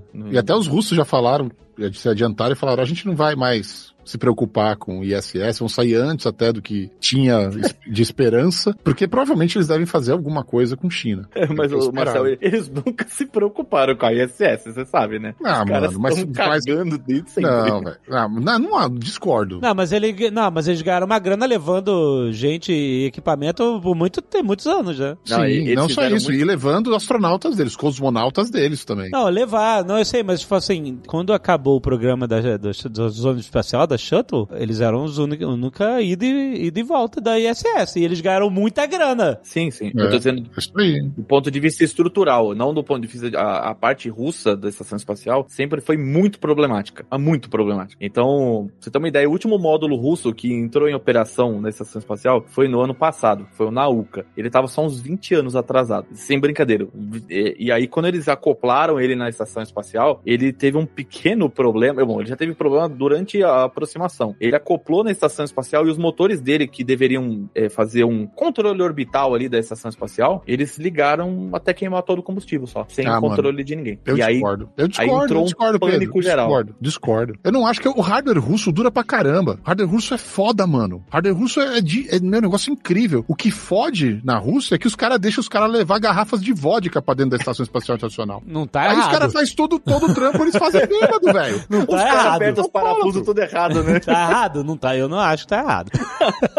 Mas é sério isso. Isso é uma treta da Estação Espacial Internacional. Cada um dos módulos que pertence a nações diferentes ou grupos diferentes tem regras diferentes, leis diferentes dentro do mesmo lugar, velho. Caraca. Eu sei que rolou um climão agora com a invasão da Rússia na Ucrânia, né? Enfim, com o mundo inteiro cancelando a Rússia, ah, os, todas as, as cooperações, etc. E aí o pessoal da ISS se entreolhou e falou assim, "Ih, galera. E agora? e aí rolou um, um- um climão assim do, do, do diretor do programa espacial russo falando: ah, a gente vai de- desacoplar nossa parte, foda-se vocês. E aí o Elon Musk entrou: ah, mas eu, eu resgato a galera, eu consigo manobrar a estação espacial. Ai, meu Deus. Tudo isso aí, Não, não. história Alexandre, muito boa disso. tudo cara. isso aí não é nada. É, o problema é- real, público. Ah. o problema real é que o happy hour acontecia do lado russo, velho. Por causa da vodka. Não pode beber Aí daí os russos falaram, olha, acabou o happy hour. Acabou o Foda-se vocês. Ligaram pra Houston e falaram, resolve essa porra aqui agora, porque ficou É. sério o negócio, né? Mas aí no final eles cooperaram, né? Os astronautas que estavam lá voltaram, enfim. Tinha um caso ali que era o Mark Van der Haay, é um americano que tava na estação espacial, que ele é quase o, o americano que foi esquecido lá, né? Porque era pra ele voltar e estender a missão dele. Ele ficou um ano no espaço lá, praticamente. Ficou quase um ano. Ficou poucos dias de ficar um ano. E aí ele, só que ele foi, geralmente como funciona? Você vai com uma espaçonave e volta com ela, entendeu? Então você vai, vai de Soyuz, volta de Soyuz. Você não vai de Soyuz e volta de Dragon, por exemplo. Por causa até por questão de treinamento e tudo mais, né? É porque é pra comprar a passagem, né? Tu tem que comprar o, o round Casado. trip, né? Round trip. não, não fica muito caro. o, o one, o one way, o, o, o, chama, o multidestino fica caro. né? É muito, é muito caro, exatamente. E aí eles, eles ficaram, como teve essa treta toda da Rússia, e o diretor da Roscosmos, ele tem uma língua super afiada. Ele é braço direito do Putin, assim. O cara, ele, ele não gosta do emprego que ele tem, e, e ele falou muita bobeira tal, ele ameaça jornalista, o cara é complicado. Uma pessoa, é, eu chamo ele carinhosamente de rogo azedo, porque o cara não tem um dia que ele não mete o pau em alguém. É, o cara, E aí? cara estilo KGB. Uhum. É exatamente isso. Bruto, bruto. O cara é bruto. E aí ele saiu jogando toda essa groselha aí pelo Twitter, lógico, né? Porque eles falavam assim que a, a estação espacial não consegue fazer o que eles chamam de é, ajuste orbital, né? Então a estação espacial fica a 400 km de altitude. Todo mês ela perde 2 km de altitude, por causa do decaimento orbital. Por causa da, da atmosfera, que tem um pouco de arrasto, ou até a própria o decaimento por causa da gravidade mesmo. Mesmo. Aí tem que dar um ajuste, tem que queimar um Propelente ali. propelente e aí, aí mantém né, o curso, é isso. Ajusta sempre. Isso, aí ele reajusta. Só que quem fazia isso antes também eram ônibus- os ônibus espaciais, né? Não tem mais, e aí fica. Ah, quando acoplava a shuttle, ela dava uma, um boost? Dava um totozinho? Dava um totozinho. Ela conseguia fazer uma parte disso e a Progress é, russa também fazia. Não, peraí, peraí. A estação espacial não tem motor que nem um foguete tem, é isso. Ela tem só um. Ela só tem. Como é que é o nome daqueles. Aqueles mini. É, eu chamo RCS, é, Sistema de Controle de Reação. É, que, enfim, ela tem essas formas de se mexer, mas ela não tem um, um motor propelente assim de, Isso. de que pra, pra fazer uma queima pesada e ajustar curso como esse, pra ajustar tipo, caimento de, de 2 mil quilômetros, né? Ela precisa de uma força externa, é isso, que esteja acoplada nela. Exato. É porque a forma como ela foi construída, entendeu? Tá. E, e tanto que a, a, a Gateway Lunar, que eles querem fazer a Estação Espacial Lunar, ela já vai ter meios próprios de fazer isso. Então, que é muito mais legal. E aí eles é, chegaram e começaram a falar: ah, se a gente desconectar a parte russa, eu quero ver, a Estação Espacial vai cair, e a gente quero ver se vocês colocarem esse negócio, é, recolocar na órbita e tudo mais. E aí começou a rolar. Ele fez uma brincadeira, ele disse que eles não iam levar de volta o americano. Brincadeira, ó, uma bela brincadeira pra se fazer, né? Ah. E aí começou todo esse temor aí, mas a gente sabia assim na prática que isso não ia acontecer, tá ligado? Mas é só bravata mesmo. E aí, no fim das contas, voltou, só que aí o, o Elon Musk também saiu bocudão, saindo falando que eles iam conseguir dar um jeito, a SpaceX estava lá pra fazer essas coisas, se re- reutilizasse as Dragons de uma certa maneira, daria pra fazer o, o- o reposicionamento orbital. Aí o Rogozinho, como ele não tem papas nenhuma na língua, né? Acho que nem sabe o que isso significa, ele virou e falou que o, é, os, os Estados Unidos podem ficar com seus cabos de vassoura voador. E aí. Aí a SpaceX fez uma zoeira maravilhosa, que no lançamento seguinte que ele falou isso, antes do lançamento, o rádio falou, lá vai mais uma, um cabo de vassoura americano para o espaço, tá ligado? E os caras falaram isso no rádio, tá ligado? Falaram de zoeira mesmo. Os caras têm a- as próprias tretas de zoeira entre eles. Enfim, Nossa, cara, olha, a quinta série está mais viva do que nunca no mundo de hoje, cara. Que loucura. De todos os A lados. série galáctica. A quinta série galáctica. Puta que pariu. É, o, o Rogozen chamava os foguetes da SpaceX de trampolins espaciais, assim, tá ligado? Ele chamava assim, Caraca, cara. que eles iam voltavam. O cara é muito sem noção, cara. Ele é muito sem noção.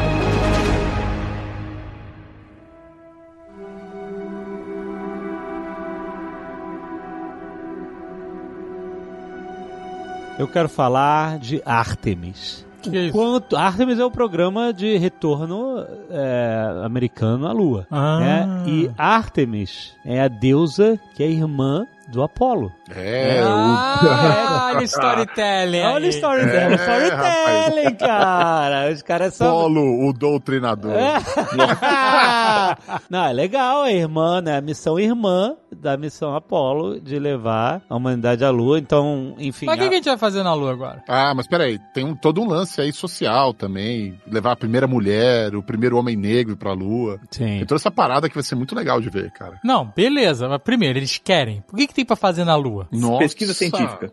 Muita coisa. Não, H3. Não, além, não, a Lua, a Lua é o nosso test Teste. drive pra ir pra Marte, velho. Ah, tá. Se a gente conseguir fazer uma base na Lua, no ambiente inóspito da Lua, a gente consegue fazer uma base em qualquer outro lugar. Então esse é o teste. É, pelo menos para Marte fica muito mais fácil, assim, muito mais fácil mesmo. Mas esse teste, ele tá sendo feito por quem? Pela NASA? Porque vocês falaram lá atrás que a NASA não faz mais foguete. Ih, aí vai entrar numa seara agora que vai longe. Nossa. Prepara. Não foi? Ué, mas o, o, o SLS não é um foguete da NASA? É, Não. é, Não. ele- assim, Não. o projeto é da NASA. Não, não é. O projeto é da NASA. Quem constrói projeto são é. empresas privadas. Marcel chama um cara que não concorda em nada com ele. Não consigo entender essa Isso que ele é meu amigo, já pensou se não fosse, né? Mas, mas o mundo foguete é cheio dessas coisas, cara. É- Aliás, tudo, né, na, na evolução espacial é cheio desses negócios. Pessoas que têm opiniões diferentes, visões diferentes do que rola. É, é óbvio que o projeto foi feito pela NASA, mas quando a NASA falou a gente não quer mais fazer, vem a ULA, que Ah. pega uma porrada de grana da NASA pra tocar aquilo. Uma coisa é colocar no papel, que nem é o caso lá da Sharon, que ia colocar 70 pessoas pra voar e nunca colocou, entendeu? Lá na área de carga. Outra coisa é você fazer acontecer. Mas aí a NASA falou assim: vou fazer aqui um foguetaço. Aí um dia ela falou: não quero mais fazer, vou pagar pra alguém fazer, é isso? Não, é muito pior que isso.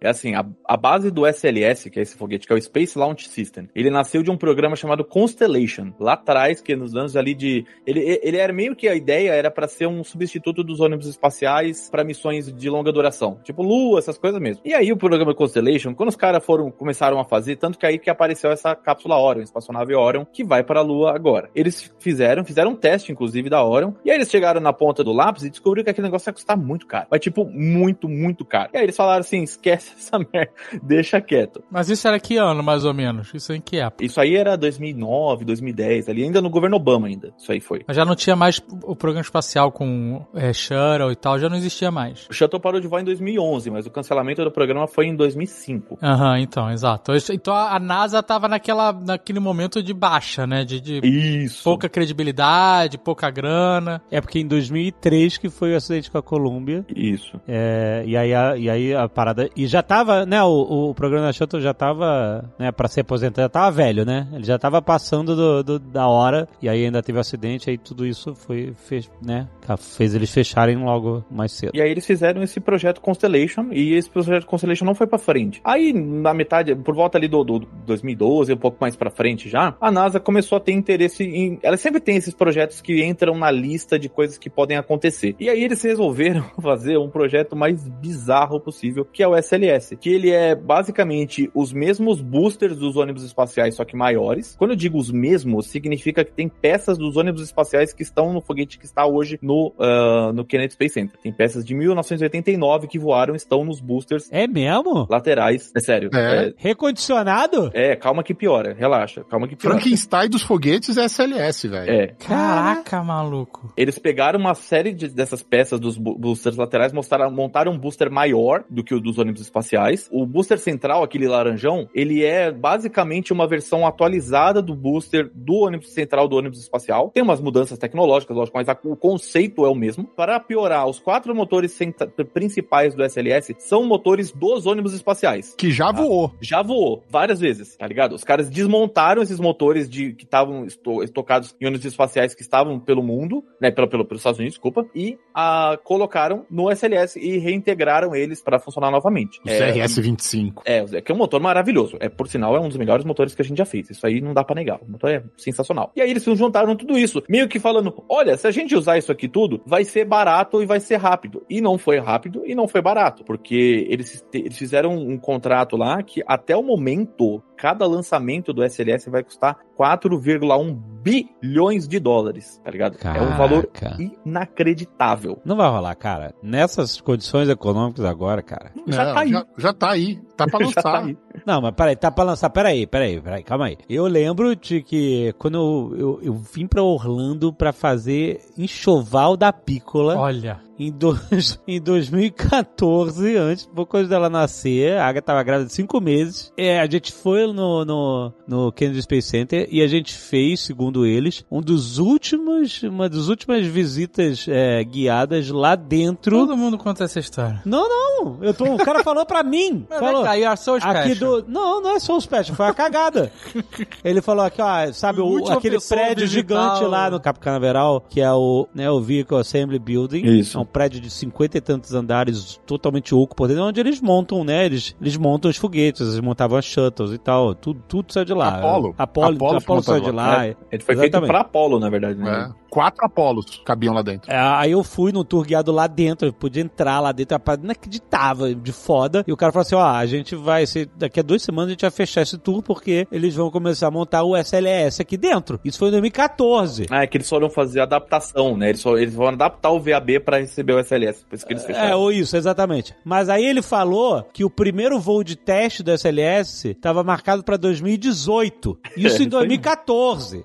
e não tinha guerra, não tinha Covid, não tinha recessão, não tinha um monte de merda. Já tava atrasado para cacete. E aí, agora eu me pergunto, cara, os caras estão falando assim, ó, o Trump antes de sair do, do governo ficava falando, não, nós vamos pisar na lua até 2024. Eu imaginei que ele, achando que teria um segundo segundo mandato, queria o nomezinho dele lá numa plaquinha na Lua. É, eu tenho certeza, porque 2000 Topete, né? 2024 seria o último ano do segundo mandato se ele ficasse, né? Ele ia construir uma Trump Tower, não. No Trump da, E aí eu fiquei. E aí ele deu esse boost aí, eu lembro que ele falou: ah, então o programa Artemis vai rolar e até 2024 a gente vai pousar na Lua. Eu duvido, cara, que, Ah, que, não. que vai rolar, cara. Você acha que vai rolar? Com, com todas essas, essas, essas tretas econômicas, com tudo isso que tá rolando hoje. Eu tenho certeza Vai. que vai rolar. Agora, com quem que vai é a história que a gente tá esperando pra ver. Não, que vai rolar até 2024, isso que eu tô falando. 2024 já era. Já, Essa Já data era. já foi. Já era, ah tá. já era. Eu tô falando agora 2025, 2026 já. Cara, a real é o seguinte: a real é que o SLS era o plano A da NASA. E o plano B era todo o resto, inclusive SpaceX. No meio do caminho, a história mudou, cara. A SpaceX tomou uma vantagem competitiva de tecnologia, de desenvolvimento, de velocidade de implementação de novas tecnologias, que, bicho, nunca se viu antes em desenvolvimento de foguete. E agora, todo mundo olha pra SpaceX e fala: Ô, SpaceX, SLS acho que não vai rolar. Como é que tá essa Starship aí? Então, a Starship é o foguetão equivalente à SLS, da, da- só que da SpaceX, é isso? Na verdade, o Starship é o maior foguete de todos os tempos. Em todos os sentidos. Em potência, massa total, altura. Vai ser, vai ser. Tá quase. é, lá. assim. Nunca voou ainda, né? É só o projeto. Não, não, nem tem pronto voou. pra voar. A espaçonave voou, né? O foguete inteiro não, né? É, o foguete inteiro, que, que é o foguete e você tem o primeiro estágio, né? Que é, É. o booster dele. E aí, o, o Starship, ele vem, assim, pra... Eu costumo falar que a, que a SpaceX está de 5 a 10 anos à frente de qualquer empresa ou agência espacial de- do mundo. Eu tenho um contato com gente hoje da indústria que fala que, basicamente, tem muita gente que fala que alcançar a SpaceX atualmente é virtualmente impossível. Tem que ter uma, uma outra revolução de outra empresa para começar a encostar nos caras. Eles, eles deram um salto muito rápido, assim. E aí, agora você vem com o Starship que tem um custo ridículo de lançamento, ridículo. Coisa que a SpaceX É, fala 2 milhões de dólares, mas É, não vai ser mas isso é uma promessa difícil de averiguar por enquanto. 2 milhões? Não, vai. Não, mentira. Não, ele, é assim, mas se ele for, é isso que eles falam, né? Se ele for até 50 milhões, que é o preço hoje de um Falcon 9 reutilizado, ainda é muito barato para o que ele vai fazer, entendeu? Se ele for a 150 milhões, É ainda muito é muito barato. barato. Quanto é o lançamento de um Falcon 9? Usado 50 milhões, ah, novo 67. Mas pra astronauta é mais caro. É, pra acionar, porque aí é só da NASA, aí, aí entra outro, outro esquema. Então, então, não existe isso. Não existe. Vai lançar o maior foguete do mundo por 2 milhões de dólares. Cara, o bagulho é feito de aço inox. Mas não é isso que encarece o foguete.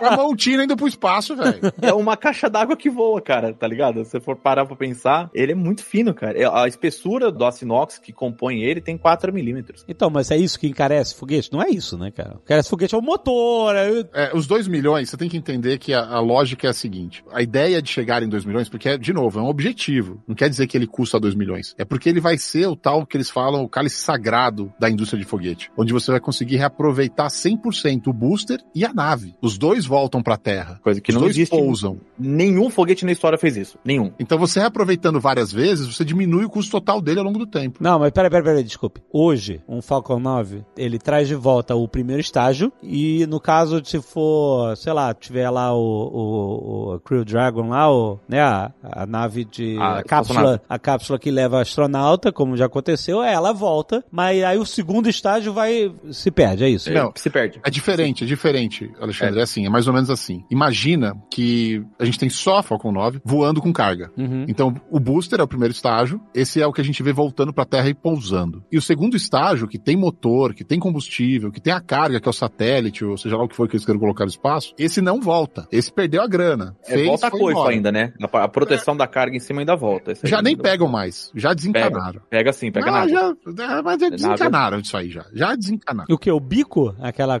Eles pegam a ponta, eles têm dois. Eles têm uma. A SpaceX tem uma frota de barco é, offshore que vai lá e cata, pesca o bagulho na água. Legal é quando eles tentavam pegar com a rede, mano. Aí não era deixava legal nem cair, era legal pra caralho. Aí era Mas legal. assim, já deram uma desencanada. Porque já perceberam que, mano, não é isso que vai mudar a parada toda. E também é desenvolvimento da própria Starship. O lance com a Dragon, quando tá levando astronauta, ou quando tá levando carga pra Estação Espacial Internacional, a Dragon, ela volta. Mas ela não pousa pra ser reusada em pouco tempo. Ela precisa passar Uhum. por todo um lance, meu, de refurbish. Ela precisa ser É. retestada, ela tem uma Tem vida que trocar curta. o escudo de calor inteiro, É. ele é destruído de propósito. É, é, e aí a, a vida do, do- da nave é curta. Você não não pode fazer isso muitas vezes, sabe? Como se pretende, como se faz com a Falcon 9 e como se pretende fazer com a Starship. A Starship, o booster e a nave, que os dois juntos é um negócio monstruoso, os dois vão voltar igual a gente vê a Falcon 9. Ah, de ré, de rézinha. Exatamente. E a coisa mais maluca que tem é que com a Starship, a gente vai ver a mesma coisa que acontece com o Falcon 9, cara, com o primeiro, com o booster, né? Com o primeiro, a primeira parte dele. O que que é? Os caras não passam nenhum pano pra limpar, velho. Não, tá nem aí. Hum. Já bota É. pra voar, tipo, faz um, Na- faz um check-up e bota pra voar. Na verdade, eles falam, o recorde deles é 27 dias de, entre um voo e outro. Os caras pegaram o booster lá no meio do mar, trouxeram pra terra, levaram para o galpão da SpaceX, limparam ele em umas partes específicas, olharam os motores e fizeram a verificação, libera para fazer o, o novo ciclo de voo. É E o Holy Grail, velho. É, o absurdo. cálice Isso- sagrado. O que eles fazem hoje já é inacreditável. O que eles querem fazer com o Starship, de acordo com o que o Elon Musk falou, é que eles querem, em caso em coisa de seis horas, botar pra voar de novo. É, mas aí o Elon Musk falando, tá ligado? É, é- é, mas se ele fizer isso em quatro dias, cinco dias, dez dias, aí já é muito rápido. A ideia do Starship, ele tem um volume de carga tão alto, uma capacidade de carga tão alta e um preço tão baixo que ele pode lançar desde satélite de 500 quilos, que é um satélite pequeno, até, até menos. Teve satélite que eles tentaram pegar contrato com o Starship, já meio velado assim, de 50 quilos, para lançar um foguete que aguenta levar 150 toneladas, tá ligado? Que é tão barato pra SpaceX que compensa pra eles lançar qualquer coisa, entendeu? Qualquer coisa. O que tiver pra lançar, eles lançam. Por exemplo, a SLS, a gente sabe que, em tese, é um foguete, né, um projeto da NASA que seria usado no, no programa Artemis, levar as pessoas à, à Lua, estabelecer a estação Gateway, que ficaria em órbita da Lua, etc e tal. Qual é o propósito da Starship? Ela tem um propósito definido de missão ou eles simplesmente estão falando, ó, a gente vai fazer um foguete que vai poder ser usado para ir para a Lua, ou se vai ser o primeiro estágio para ir para Marte? Tipo assim, ele tem um propósito, uma missão específica que nem a Artemis para a SLS? Tem, né? O objetivo do Starship, na visão do Elon Musk, é criar uma cidade autossustentável em Marte. Ele diz que esse é o caminho. Então, mas isso é blá blá blá, não é missão. Eu, eu sei, mas eu falo assim que. Artemis é missão, não é blá blá blá. Não, entendeu? eu sei, eu sei. O que eu tô querendo dizer é que ele, é, o, o que ele sempre fala desde o dia 1 é que, tanto que é, recentemente ele falou isso, é, nos últimos dias, é que a ideia do Starship é permitir com que a gente tenha acesso a locais no sistema solar que a gente simplesmente não consegue ir hoje. entendeu? Ela é o início, né? É, ele é o início, né? Então, ou seja, não, não tem um propósito. ah, É isso que eu tô perguntando, um propósito concreto. Ele tem. Ela é uma plataforma pra fazer um monte de coisas que a gente acha legal, mas que não tá concreto ainda, né? Não que nem o. Sabe? Artemis, apesar de não ter rolado ainda, é uma parada concreta, né? Tipo, tá rolando de alguma forma, entendeu? Não é, o plano é esse. Sabe quem entrega nisso tudo? Sabe quem entrega? Ah. Galera de marketing. Porque Obrigado, obrigado. O, fez o nome Artemis, fez o nome Apollo. Isso foi entregue. Entendeu? tá aí, isso tá entregue. A pedra Isso tá- fundamental pra caralho, tá aí, né? É, exatamente. Nós nunca decepcionamos. a existência da SpaceX inspiracional, e o Elon Musk repete isso incansavelmente, velho, é transformar o ser humano num ser multiplanetário, tá? Isso, isso é, é a direção dos caras, onde eles querem ir. A prática é muito difícil de executar. A Starship está sendo desenvolvida num- numa velocidade que a gente nunca viu antes uma nave de um porte desse tamanho, mesmo de portes menores, ser desenvolvida. É muito rápido, tudo nela é novo, tudo nela é- dias é, acontecem. tudo nela é muito novo, cara. O motor dela é uma coisa que nunca foi feita antes nessa escala, sabe? É, na verdade, é o único motor desse tipo metano. que voou. Não, que voou. Não, e, e é com o é o- metano. o- o- esse tipo de motor que eles utilizam no Starship é um motor que só foi feito o teste de bancada uma versão russa e uma americana que nunca voou. Eles foi o único motor desse tipo que, que voou voou, no mundo. que voou. Então, assim, tudo que tá sendo que a gente olha pra Starship, a gente fala, cara, esse é o futuro. Ela é a base, ela é, é, tipo o chassi do futuro de tudo que a gente vai ver por aí, que vai alcançar além do que a gente já chegou. Porque até hoje a gente não passou da Lua. O ser humano não passou da Lua. Então a parada que a gente olha pra Starship é assim, ela não só é monstruosa em tamanho, só pra vocês entenderem. A Starship, a nave, tá? Não tô falando do booster. A área interna da Starship é a área interna da Estação Espacial Internacional, velho. Você quer dobrar a área interna da Estação Espacial Internacional? Tá apertado? Acopla uma Starship lá, pronto, dobrou. Não tira mais. De É tão aí. brutal que é, de tão grande que é. É como Ah, se você esquema- botasse no foguete a estação inteira, velho. E o esquema do Starship é tão absurdo do ponto de vista de produção, porque o que, que o Elon Musk começou a fazer com o foguete? Ele começou a fazer escala material de produção de foguete barra principalmente motor. Tipo, Jovem Nerd, quanto tempo você acha que demora para fazer um motor de foguete? Assim, tem o projeto pronto e tem a ma- tudo pronto pra. Isso, é só a fabricação. Só a fabricação. Construir. Só a fabricação. Isso. Sei lá, cinco meses. Cinco meses. Não, cinco meses não tá um tempo tão ruim, não, pro, pra indústria tradicional. Hoje a SpaceX produz um motor a cada um dia e meio. Não é possível, cara. É. É sério. E é do ridículo. motor mais novo, E mais tecnológico e mais feito, mais complexo tecnológico. da história. mais econômico, com combustível que ninguém usou pra valer. É sério. É, é ignorante. E cadê essa parada voando? É isso que eu quero saber. Cadê esse Starship no, no ar? É, agora vai sair, né? Porque os últimos dias que liberaram, permitiu. Ô, Marcel, vai ser na Flórida ou vai ser no Texas? Então, cara, essa é uma briga boa. Mas assim, Marcel, fala pra fazer aqui, Marcel, pra gente ver. tô mandando. Eu vou O um Marcel é o cara agora que. O Marcel, ele é pró-Flórida total. É, ele é, exatamente. Eu discuto feio com o Marcel por causa disso aí. Não, é, cara, porque pra mim é o seguinte, com pesquisa e desenvolvimento, Boca Chica, Texas, faz todo sentido. Mas na hora que for pra colocar gente dentro da nave, na hora que for pra ter carga, toda a infraestrutura tá no Cabo Canaveral, meu irmão. Sim. Lá não tem. E mesmo que ele construa, ninguém vai deixar. Os protocolos para astronauta é uma parada muito assistida de perto pela NASA. Ferra a NASA inteira se morre um. É, ferra o, o- o cabo canaveral ainda. Eu- Vai tudo, É. vai, vai- O cabo inteiro se ferra. Então, Então, então, toda a parte de prototipagem, de testes, a gente vai ver lá em Boca Chica acontecendo. Então tem esse excitement da galera que, meu, curte acompanhar isso desde os estágios mais novos, mais incipientes da coisa, que é o que a gente vê. Por isso a gente vê explodindo, né? Porque os caras estão testando, eles estão fazendo um negócio que ninguém fez. É esperado que exploda, se não explodir é um milagre, pelo estágio que tá. muita Agora, sorte. quando for pra valer, pra ter carga pra valer, pra levar astronauta, isso não vai ser do Texas, mas nem ferrando, cara. Isso vai ser da Flórida. Eles já estão construindo o pad da Starship na Flórida. A E uma fábrica de construção lá ainda. né? Isso. Tem essa também. Aliás, dá pra transportar. Na próxima vez que eu levar você, Dave e Alexandre lá pra assistir foguete, na volta, eu vou levar vocês pra ver a Starship da Flórida. É Eles estavam Cocoa Beach, constru... É isso. Não, não é Cocoa Beach, não. Ela fica depois que você tá voltando do Cabo Canaveral, quando você passa o segundo viaduto, uma suposta, não é suposta, foi uma fábrica de Starship que no começo do projeto, eles fizeram uma fábrica na Flórida e uma fábrica lá no Texas. E os times ficaram competindo. Depois eles desativaram essa fábrica da Flórida e continuaram só com o Texas, que o rate tava indo melhor lá, de construção e desenvolvimento. Você também que- fizeram um teste AB de é, construção o Mark, foguete. é, o Mark II, que é o, o, o foguete, a construção original, tá lá na Flórida, velho. Dá pra ir na porta e ver o bagulho, velho. Da primeiro pro- dos primeiros protótipos de lá, da, da Starship tá lá. Eu já fui lá, já tirei foto, já vi. Aí eu levo vocês pra vocês verem também, que é, é super fácil chegar lá e ver. Ah, e, e assim, pra você ter uma ideia, como é- a, a situação no Texas é mais complicada, para eles abastecerem os tanques de combustível do PAD, que faz o abastecimento do Starship e do Super Heavy, eles precisaram de mais de 100 caminhões, cara, para abastecer. E na região do Cabo tem toda a indústria de fabricação ali já, tá ligado? Ligado por uma série de, de outros caminhos muito mais fáceis do que aquela região, o Marcel já foi. É uma porcaria aquela região ali de- do Texas, né? Muito Não tem diferente nada. do Cabo. Nada. Não É, tem nada, mano. Não tem nada perto. Nada. As casas que tem lá não tem água encanada. Tem nada, mano. Ali é, ali é o lugar onde os caras lá do Breaking Bad atravessam, velho. Vindo do México.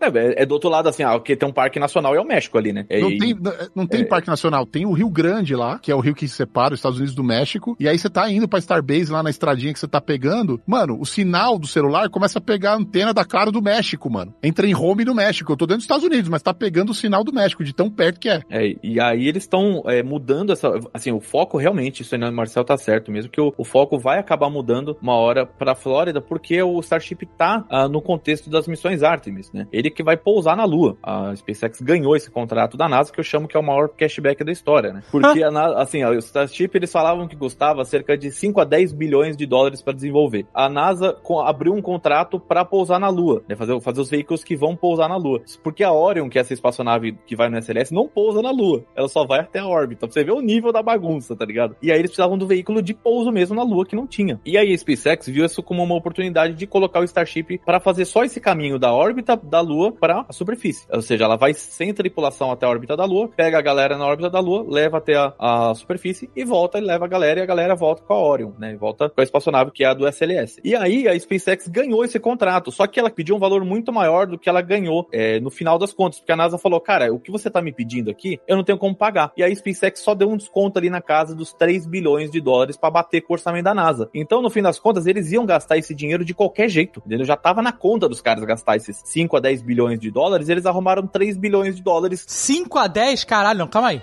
Ah, Era isso? Vamos gastar de 5 a 10 bilhões? Não é 5 a 10 reais, caralho. É, é isso aí. Isso é a carteira do Musk, velho. É. Num dia o Musk soluça e compra o Twitter. Isso aí. Ah, mas não pagou Não, ainda. não compra Falou que ia nada. comprar, mas tá. Fala pra caralho. Aí eu falar que compra o Twitter, eu também falo. É, porra. Cadê? Vou comprar o Twitter, pronto. Put your money where your mouth is. Essa é a... Numa dessa, o Musk jogando bot, ah, mano, leva o Snapchat. É isso. É, Quero ver. 3, 2, 1, go Falcon, go.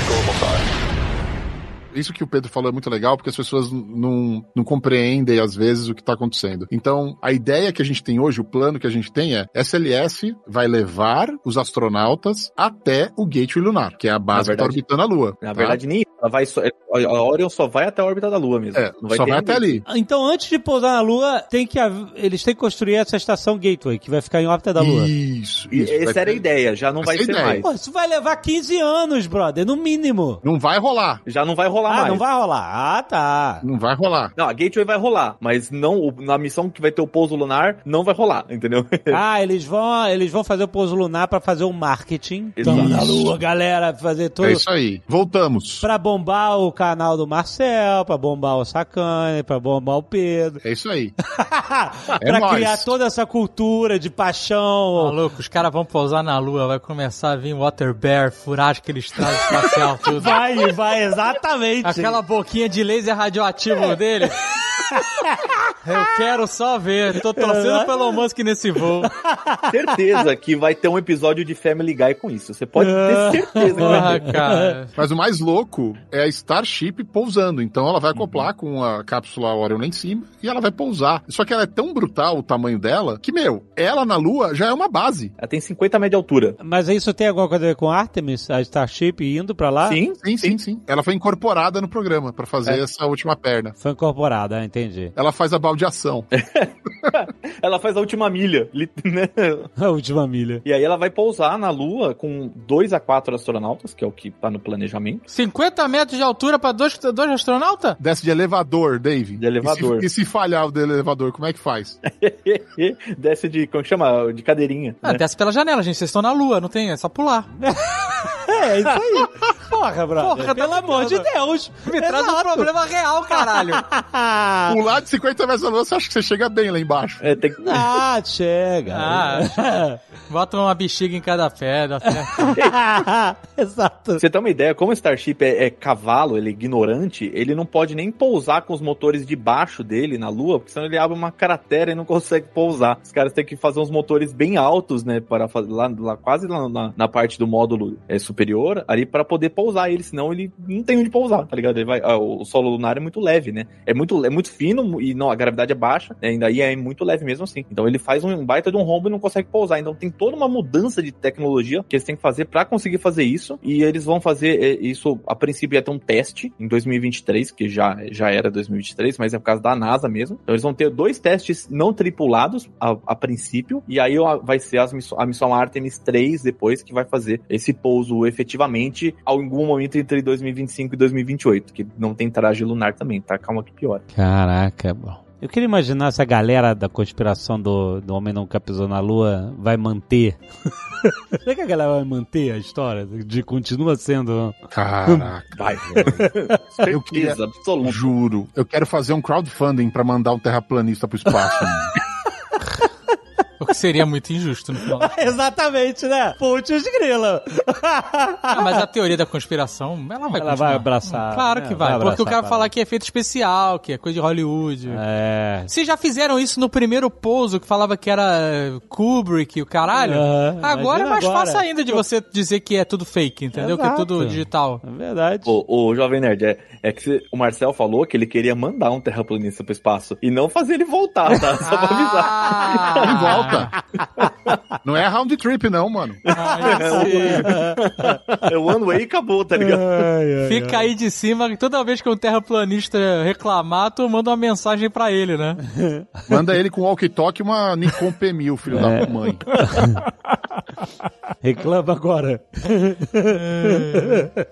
Vem cá, os bilionários todos já foram, ela não vai não? Ele Se tá... eu fosse ele, eu não ia não. velho. Não vai não, é porque é, ele tem que pensar muito bem quem é o anti-zica que ele ia colocar.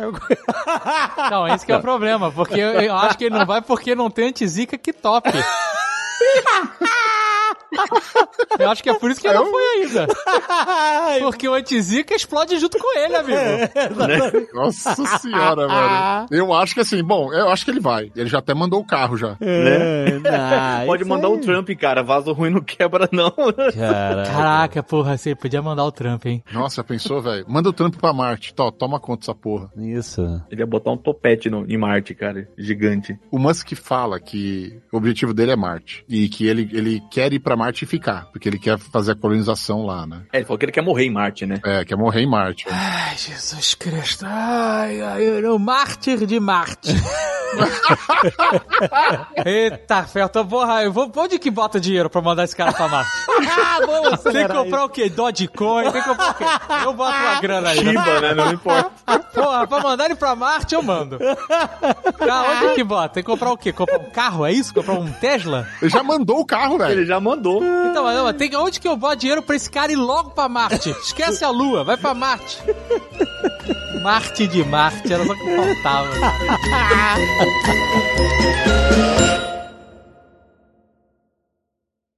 Este Nerdcast foi editado por Radiofobia, podcast e multimídia.